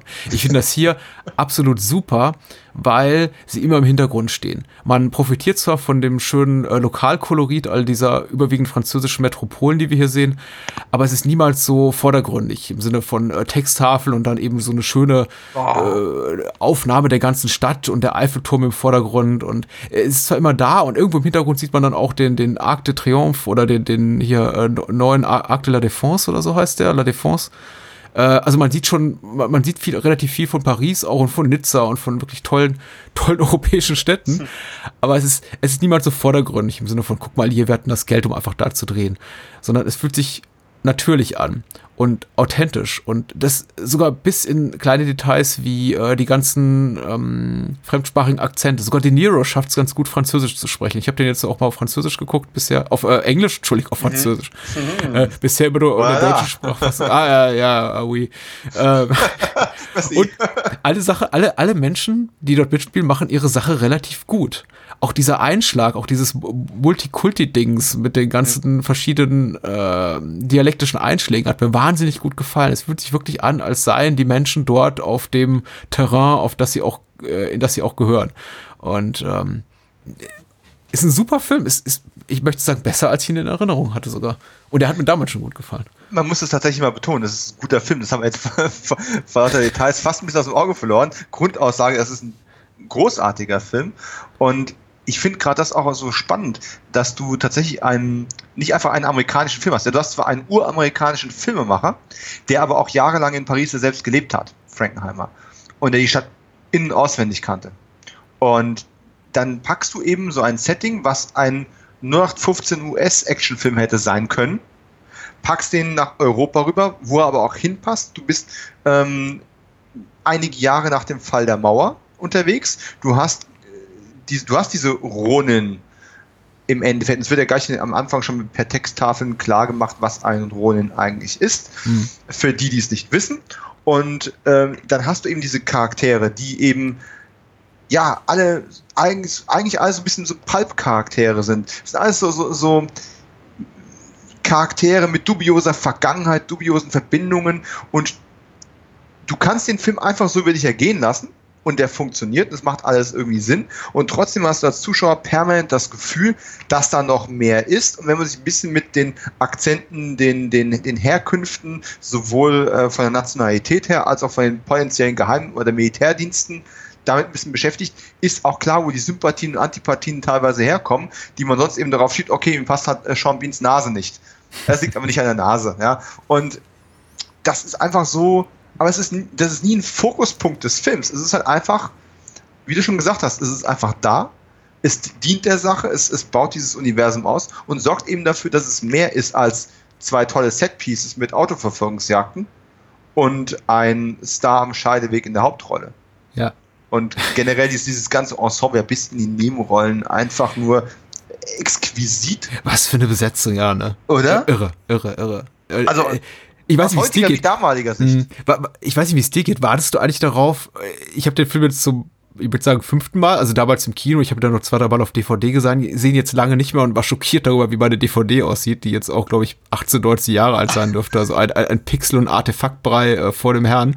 Das ist diese ähm, blaue DVD, noch die Erstauflage. Ja. Äh, ich, ich, ich weiß nicht, ob das äh, nochmal neu gemastert wurde, aber ich habe die äh, MGM Gold Edition und die sah zumindest auf meinem gar nicht so riesengroßen Flachbildfernseher mit Blu-ray-Player, sah die ganz annehmbar aus, aber doch so, dass ich das Blu-ray-Update auch ähm, nicht so weit weggeschoben habe. Sagen wir es mal so. Ich, ich weiß nicht, wie es dir in Bezug auf Sean Bean geht. Ich warte, obwohl ich den Film mittlerweile meine auswendig zu kennen, immer wieder darauf, dass der wieder auftaucht. Weil Vor allem warte ich darauf, dass der mit dem Film stirbt. ja, das eben auch. Es ist Sean Bean. Mhm. Also zum einen haben wir, also Sean Bean findet, befindet sich auch an einem äh, karrieretechnischen Scheideweg. Er hat zwar eben vorher schon die, also prominente Rollen gehabt im äh, britischen Fernsehen und durfte ein Schurken aus der zweiten Garnitur spielen, in GoldenEye. Er war nicht so super prominent, also sein, sein äh, Riesendurchbruch mit Lord of the Rings stand ja doch bevor, das kam erst zwei Jahre später, aber er war für mich eben schon eine sehr prominente, populäre Figur, von der, also zumindest eine, die ich sofort mit der Filmrolle assoziieren konnte. Jetzt ungleich wie ungleich zu Stellan Skarsgård, denn ich habe wenig Lars von Trier geguckt, muss ich sagen, bis in die späten 90er. Außer, außer Dancer in the Dark. Und Natasha McElhone, ja gut, kannte ich aus The Truman Show, war glaube ich im Jahr zuvor rausgekommen. Also es gab schon so Gesichter, die ich irgendwo kannte, aber tatsächlich für mich war der wichtigste Sean Bean. Und ich habe gerade Quatsch erzählt, Dancer in the Dark kam glaube ich zwei Jahre später, so 2000 raus und war dann erstmal enttäuscht, dass der weg ist. Und hab dann, wenn ich mich richtig erinnere, meine Kinoerfahrung 98, glaube ich, eine halbe Stunde gebraucht, um einfach so mal mit, dieser, mit dieser enttäuschten Erwartung zu ringen oder fertig zu werden, dass Sean Bean eben offenbar in diesem Film keine tragende Rolle spielt. Und wenn er wiederkommt, dann wahrscheinlich in einem Leichensack oder als Schurke. Ja. Äh, wie es eben bei GoldenEye der Fall war. Aber da so weit vorgebildet filmisch war ich schon, dass ich dachte, naja, in GoldenEye haben sie es ja mit ihm gemacht, dieses ne, 006 stirbt und dann taucht auf halbem Wege wieder auf als, als Gegenspieler von Bond, äh, die werden nicht nochmal das Gleiche mit ihm machen. Also habe ich mich irgendwie damit abgefunden, dass er nur noch tot eben zurückkehrt oder gar nicht. Aber irgendwann habe ich da gemerkt, nee, ich kann auch mit den anderen Schauspielern sehr gut leben. Und die sind eben toll. Also Skarsgård ist toll, Jean Reno ist toll. Man hat auch das Gefühl, Reno und Skarsgård waren die beiden Europäer, die in jedem Hollywood-Film waren zu dieser Zeit. Ja. Aber Natasha McElhone eben auch. Und die hat leider eine relativ kurze Hollywood-Karriere, so eine richtige Star-Karriere gehabt. Die hat mit Truman Show und Ronan zwar Riesen-Hits gehabt äh, in mhm. 98. Dann nur noch in kleineren Produktionen mitgespielt, außer vielleicht dem, dem Solaris-Remake von Soderbergh. Und ich glaube, hat sie, hat, äh, ihr Ehemann ist da relativ früh verstorben und sie saß allein da mit ihren drei Kindern und das war es dann eigentlich. Und sie hat dann, glaube ich, nur noch TV gemacht überwiegend. Aber, Aber prominent TV, also ja. ihre Rolle in Californication so sagt man, ja. Ich bin ausgestiegen nach der ersten Staffel. Okay, ich habe, ich hab, glaube ich, zwei oder drei Staffeln geschafft, aber sie ist halt einfach bombengut auch in der Serie. Also ja. sie hatte von ihren, von ihren schauspielerischen Talenten und auch von ihrem zugegebenermaßen sehr ordentlichen Aussehen nichts eingebüßt. Oh, ich finde die toll, ja. Ich finde die großartig und ich, ich finde die jetzt sogar eine der spannendsten ähm, Rollen und auch Performances in diesem Film auch. Ja. Ja, äh, vielleicht, vielleicht war der Moment, wenn sie dann in, ich sag mal, normalen Klamotten verkleidet äh, mit, mit Bob De Niro auf, auf Ehepaar macht, das war für mich vielleicht so der schwächste Moment. Mhm. Auf der anderen Seite ist es sofort vergessen gewesen, weil sie dann tatsächlich im Majestic äh, in, äh, in, in Cannes unter, unterwegs sind. Mhm. Und jeder, der mal auf den Cannes Filmfestspielen gewesen ist, fühlt sich ja sofort zu Hause, weil da ja einfach auch unglaublich viel von, äh, von, äh, von den Cannes Filmfestspielen auch dort sich abspielt. War ein bisschen arg viel Spiel im Satz drin. Mhm. Aber ähm, und, und, ich, natürlich, als ich den Film damals gesehen habe, und ich habe mir leider nicht im Kino gesehen, sondern die VHS bei Erscheinen gekauft, und habe die dann rauf und runter genudelt und bin ja erst Jahre später dann im Rahmen meiner, meiner eigenen äh, filmemacherischen Entwicklung mal nach Cannes runtergeflogen zu den Filmfestspielen und hatte, das kam mir schon so bekannt vor, ohne dass ich das zuordnen konnte. Und jetzt gucke ich diesen Film wieder an und denke, verdammte Hacke, du hast genau da gesessen, wo De Niro seinen Kaffee getrunken hat. Das ist, das ist schon, das ist schon nett, gebe ich zu. Ja. ja, ja, es, es, äh, zu Beginn wirkt es auch ein bisschen wie ein Bond-Film. Oder zumindest ein Spionagefilm, muss man sagen. So ein richtig guter Spionagefilm. Ich, äh, auch, auch, damit musste ich mich erstmal arrangieren, dass, ähm, also mit, der Film hat zuerst das Gefühl vermittelt, wir haben ja wirklich so einen, einen dunklen, düsteren, im Englischen sagt man immer so schön gritty mhm. äh, Spy-Thriller, der halt wirklich so ähm, hardboiled ist und äh, wo keiner keiner auch nur eine Regung, eine Gefühlsregung zu viel zeigt. Und der kippt dann eben stark in Richtung Actionfilm rum, Action-Suspense-Film und äh, verliert so ein bisschen dieses ganze, ja, sagen wir mal so, geheimniskrämerische aus den Augen und offenbart eben auch das, was, worum es dann geht, äh, offenbart sich relativ schnell als MacGuffin. Also im Grunde habe ich, so also geht es jetzt auch bei wiederholten Gucken, ungefähr der Hälfte der Spielzeit kein wirklich aktives Interesse mehr daran, was in diesem Koffer ist. Im Grunde reicht mir die Information, es gibt halt silberne Koffer und ja. alle rennen im silbernen Koffer hinterher ähm, das, der, der silberne Koffer, die anscheinend überall in aller Welt auftauchen, auch in, der, in den Händen von Kindern, als äh, frisch mit, äh, mit Aluspray, mit, mit Silberspray besprühte Koffer. Ja. Das ist eine, eine der, der, der, der Szenen, auch die ich bis heute nicht verstehe. Also De Niro merkt daran, dass er den falschen Koffer in der Hand hält, daran eben, dass er silberne Farbe an den Händen hat. Und ich dachte mir, haben die den jetzt gerade angesprüht? Gab es da einen schwarzen Koffer, dem sagt, hey, komm, lass mal schnell tun, als ob der Silber sei. Und sind damit mit, mit, der, mit der Farbpistole oder der Dose rübergegangen? Ich, ich gebe zu, ich weiß es tatsächlich nicht. Ähm, ich hatte es früher so verstanden. Es ist kein echtes Silber. Ich, hatte, ich hatte als, als, als Jugendlicher habe ich es tatsächlich so verstanden, dass das irgendeine Art von ähm, Sprengstoffmaterial oder Beschicht, Beschichtung oder irgendwas ist. Oder ah, so. Weißt du, so wie, Gift, wie, wie so giftiger Efeu. So, ah, das muss schnell weg. Und weil, wieso hat er, er sonst wegschmeißen? Auch wenn es eine Fälschung ist, hätten wir rausfinden können, was drin ist, oder eine Spur verfolgen können. Aber er hat ja zielsicher das Ding weggeschmissen, hm. weil er sicher war, das Ding fliegt ihm gleich um die Ohren. Ähm, ich weiß es aber tatsächlich nicht und ich habe aber inzwischen das Drehbuch besorgt und werde das bei Gelegenheit mal lesen. Vielleicht finde ich da einen Hinweis drauf. also, äh, man weiß es nicht. Die Medien haben damals sehr viel berichtet über die Präsenz von Kati Witt ja. in dem Film. Also endlich ja, hat es irgendwie unsere Kati, Gold-Kati, Wer erinnert ja, sich nicht gerne daran? in einen Hollywood-Film geschafft. Äh, da muss ich dann sagen, war ich relativ dankbar, weil, äh, also, 98 war ich 19. Es gab wenig Uncooleres für mich als Eistanz oder Eiskunstlauf. Ganz ehrlich, ich habe alle Hochachtung für jede Art von äh, gymnastischem Sport, insbesondere die, wo man auch noch ästhetisch gut rüberkommen muss. Äh, Ballett, Eistanz und dergleichen. Alle Hochachtung meinerseits. Aber sagen wir mal so, als zorniger junger Mann äh, ja, treib mich, ja, treib mich andere Gelüste um, um als das. Und deswegen war das für mich fast schon so ein Negativfaktor, die immer über diese Befürchtung, ach, irgendwann muss ja auch noch Kathi Witt auftauchen. Aber wie sie dann auftaucht, ist wirklich toll. Man sieht nämlich zuvor in der Szene äh, Gregor, der sich eben mit einem seiner, seiner Partner, die e ebenfalls ja, doppelbödig und fittenreich unterwegs sind wie er. Also Stellan Skarsgård äh, trifft sich in einem Auto und der versucht ihn zu hintergehen, nachdem äh, Gregor versucht hat, ihn zu hintergehen und ähm, ja. Gregor gewinnt schlussendlich die Oberhand und schießt ihm in den Kopf und man sieht eben so schön Blut flatschen an die äh, Innenseite des der, der äh, Seitenscheibe äh, klatschen und Schnitt auf Kati Witz roten Pullover, die da gerade ihre Pirouetten dreht. Und das fand ich so schön, da dachte ich, also, ab, ab hier verzeih ich dir alles, egal was du jetzt machst, lieber Film. Das war, das war wunderbar. Ich, ich, ich gebe dir absolut recht, zumal ja auch die Rolle von Kati Witt ja höher ja, höher geschaukelt wurde, als sie im Endeffekt war. Das war ja, ja sie darf danach eigentlich fast nur noch sterben. Ja, also sie darf ein paar Pirouetten drehen und das, ja. Ähm, aber ich möchte tatsächlich eine andere kleine Rolle an der Stelle mal betonen, weil ich ganz wenig Gelegenheit bekommen werde, über diesen Mann kurz zu sprechen. Ja. Und das ist genau in dieser Autoszene gerade eben. Denn wir haben ja nicht nur Stan Skarsgård äh, Gregor, ähm, sondern wir haben ja auch Jonathan Price noch gar nicht groß erwähnt, den großen Jonathan Price ähm, wo wir bei der Bond-Bösewichte sind. Mhm. Ähm, aber in diesem Auto sitzt äh, ein Schauspieler namens Jan Triska. Und äh, Triska ist vor knapp zwei Jahren, glaube ich, äh, verstorben. Und ich kenne ihn eigentlich nur aus zwei Sachen und oder drei Sachen. Und der war immer großartig gewesen. Jan Triska hatte eine, eine größere Nebenrolle in äh, Der Musterschüler, einer Stephen King-Verfilmung. Und eine ziemlich verstörende, finde ich sogar. Also, wobei das Buch war härter. Und äh, ansonsten habe ich ihn äh, vor allem in zwei Highlander-Episoden ähm, kennengelernt. Ja, die Fernsehserie, die keiner außer mir gesehen hat, gefühlt. Aber ähm, Ach, Adrian Paul, natürlich. Ja, die lief nicht umsonst so lange, ne? Und Adrian Paul übrigens immer noch ein cooler Typ, der für seine knapp 60 Jahre immer noch extrem guten Form ist. Das ist erschreckend. Also ich bin deutlich jünger und nicht so gut beisammen. Egal. Lassen wir das mal außen vor an der Stelle. Jan Triska hat da so eine Art wirklich Columbo-Ermittler gespielt. Das war großes, großes Kino im kleinen 4 zu 3 Format.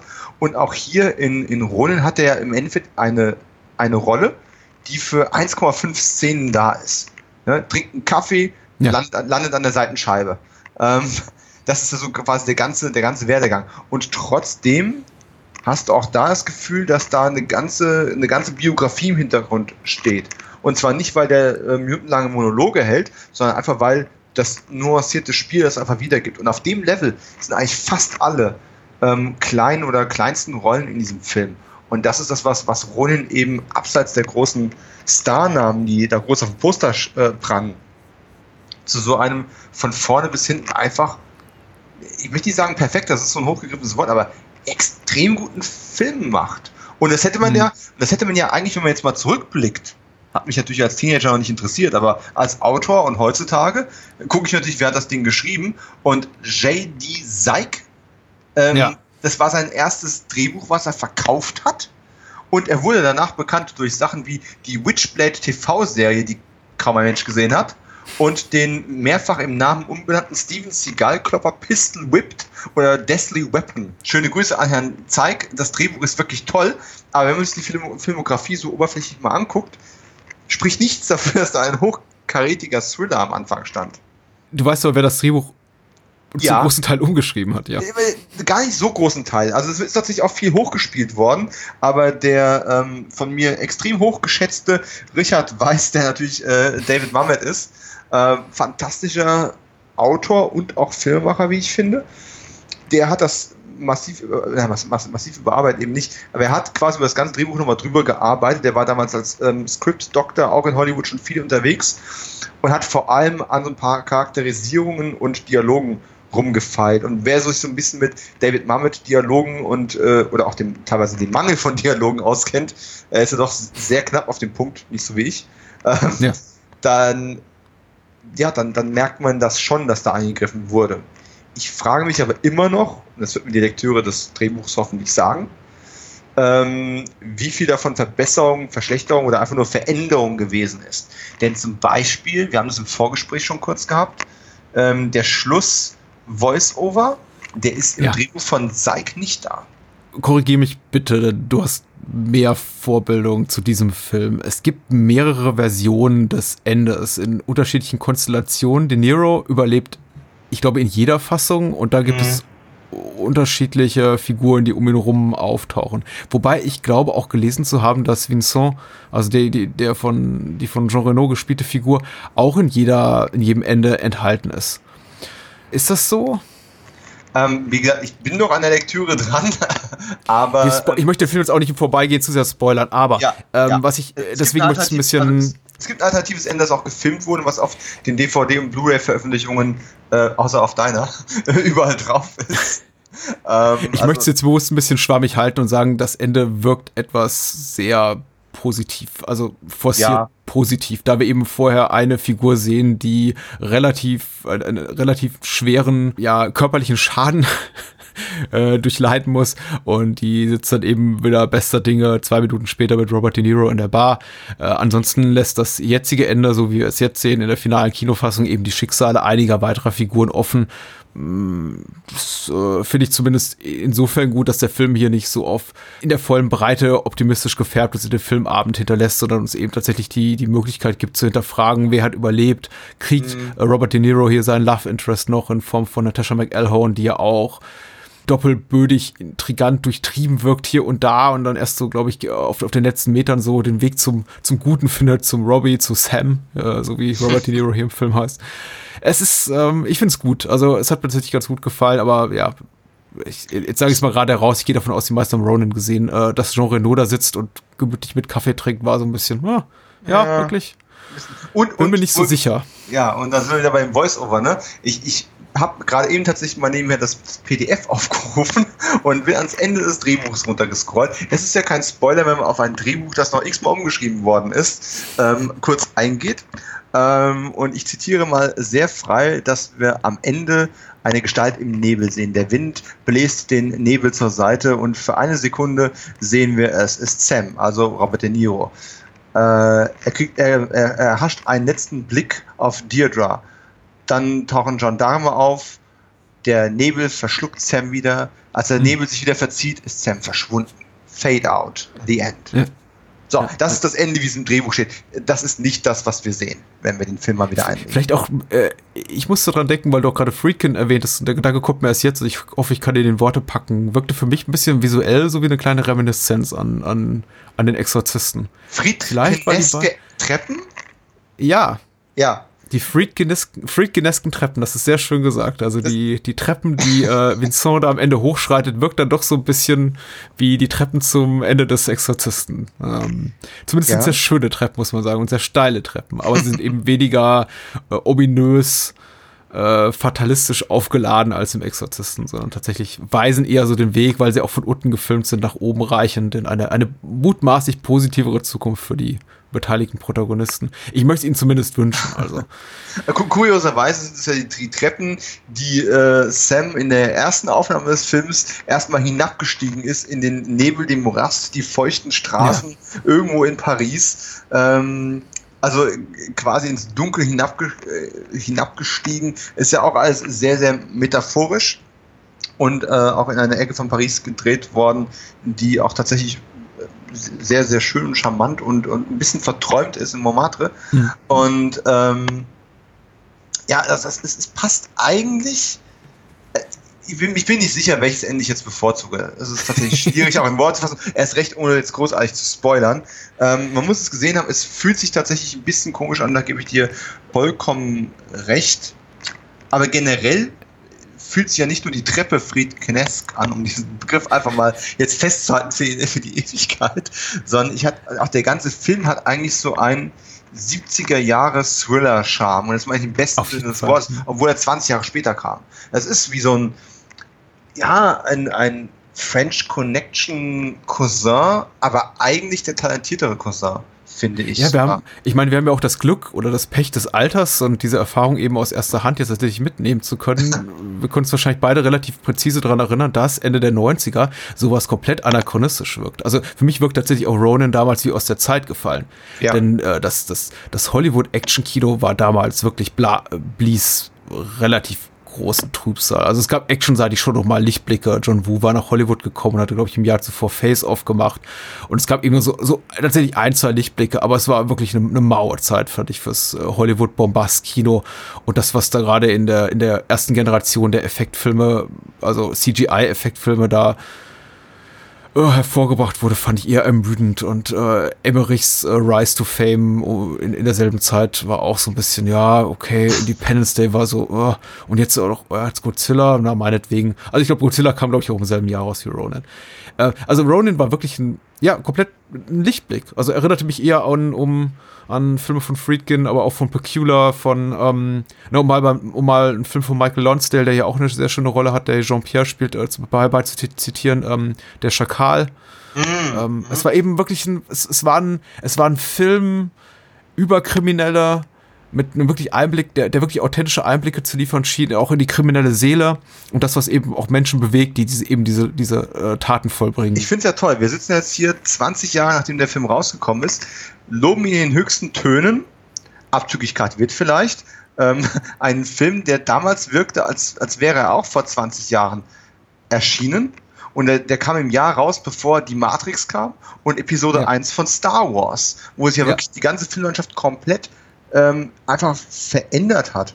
Und das finde ich einfach sehr, sehr erstaunlich. Und du hast vollkommen recht, was das Handwerk, die Präzision und das Authentische anbelangt. Äh, ich schmeiß Frankenheimer ja immer mal ganz gerne, obwohl sie komplett unterschiedliche Stile haben, mit Michael Mann zusammen in einen Topf. Weil mhm. beide einfach um sehr hohe Authentizität äh, schwieriges Wort, bemüht sind. Ein Z zu viel, glaube ich, aber. ähm, aber die sind immer sehr, sehr darum bemüht, dass sie Profis bei der Arbeit verfolgen und sehen, was passiert, ähm, wenn das Leben oder die Situation oder der Job außer Kontrolle geraten. Und auch wenn Michael Mann natürlich einen ganz anderen, wesentlich strahlenderen und cooleren Stil verfolgt dabei als ein John Frankenheimer, sind sie sich dabei sehr, sehr ähnlich. Und ich mag das beides, auch wenn ich jetzt nie ein Double Feature mit Heat und, äh, und Ronin programmieren würde. Ähm, schon aus Zeitgründen nicht. Aber äh, ja, es ist, es ist ein, ein nettes Aufbäumen des großen, klassischen Action-Thrillers, der auch heute immer noch eigentlich, bin ich fast sicher, auch ein Millennial-Publikum von den Socken hauen kann. Ein Millennial-Publikum. Ja, ein, ein Millennial-Publikum. Ja, ich glaube, ich habe gehört, Millennials hassen es, wenn man das sagt. Wobei, ich glaube, du wirst so? auch noch in diese Generation so, ja, du fällst sogar, glaube ich, noch rein, weil du ein, zwei Jahre jünger bist als ich. Ja. Na, wir sind ja die, die oh, was habe ich neulich gelesen? Wir sind die Xennials irgendwie, keine Ahnung. Der Punkt ist, meine Verlobte ist äh, zehn Jahre jünger als ich. Die hat den Film zum ersten Mal bewusst gesehen und fand den im Gegensatz zu einigen anderen Filmen aus den 90ern und davor nicht scheiße sondern ziemlich gut und hat sich auch über die ganzen bekannten Gesichter von früher, was mich wirklich alt fühlen lässt, ähm, gefreut. Ich ähm, glaube, was zumindest was diese Tentpole-Produktion, die eben du auch gerade genannt hast und du hast ein paar gute Beispiele dabei zitiert betrifft, sind diese Filme eben auch nicht gut gealtert, weil eben unglaublich viel Effektbombast drin steckt, der zur damaligen Zeit einfach noch nicht ausgereift war. Und das hat die Filme eben unglaublich schlecht altern lassen. Ja. Äh, wohingegen man eben sagen muss, dass bei klassischer Trickanimation und sagen wir mal Puppentricks, also Animatronik, es ja sehr lange Zeit gibt, so zwischen wahrscheinlich 70er bis äh, später 80er Jahre, wo das einfach durch die Bank super aussieht, wenn genug Geld dahinter steckt. Muss man eben sagen, bei CGI-Tricktechnik ist so alles, was, naja, wann ging das so los? Nach, nach Jurassic Park hauptsächlich. Alles, was so 94, 95 aufwärts entstanden ist, bis, möchte ich mal sagen, so fast die das ganze erste Jahrzehnt der 2000er durch ziemlich mau aussieht, wenn es eben so Filme sind, die sich sehr darauf verlassen, auf ihren äh, digital technischen Bombast. Äh, war sowieso keine gute Zeit, vielleicht. Wer weiß.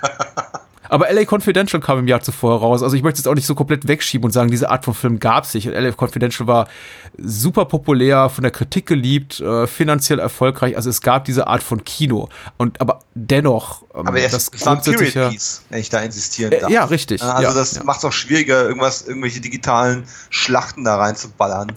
das macht es ähm. auch schwieriger.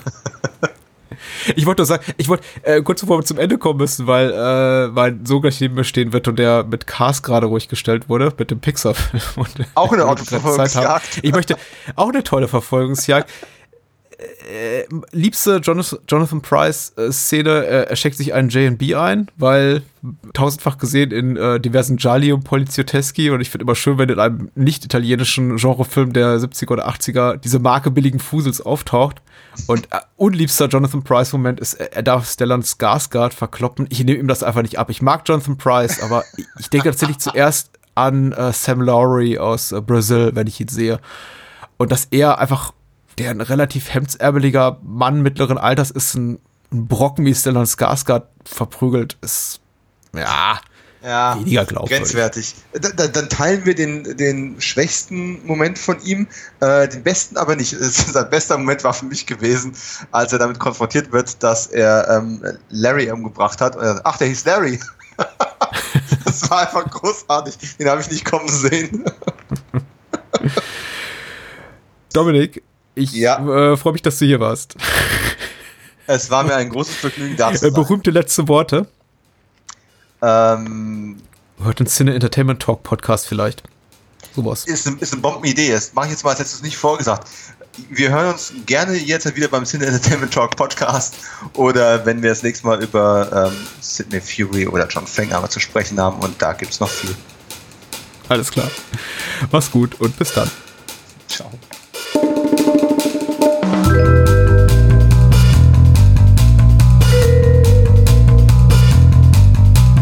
War's. Mehr Bahnhofskino und die Bahnhofskino Extended Edition gibt es bei iTunes, Spotify und überall, wo es gute Podcasts gibt. Und denkt bitte daran, eure Unterstützung durch eine Patreon-Patenschaft oder PayPal-Spende sichert diesem Podcast das Überleben. Unter bahnhofskino.com findet ihr alle Möglichkeiten, uns unter die Arme zu greifen. Vielen Dank fürs Zuhören und adios.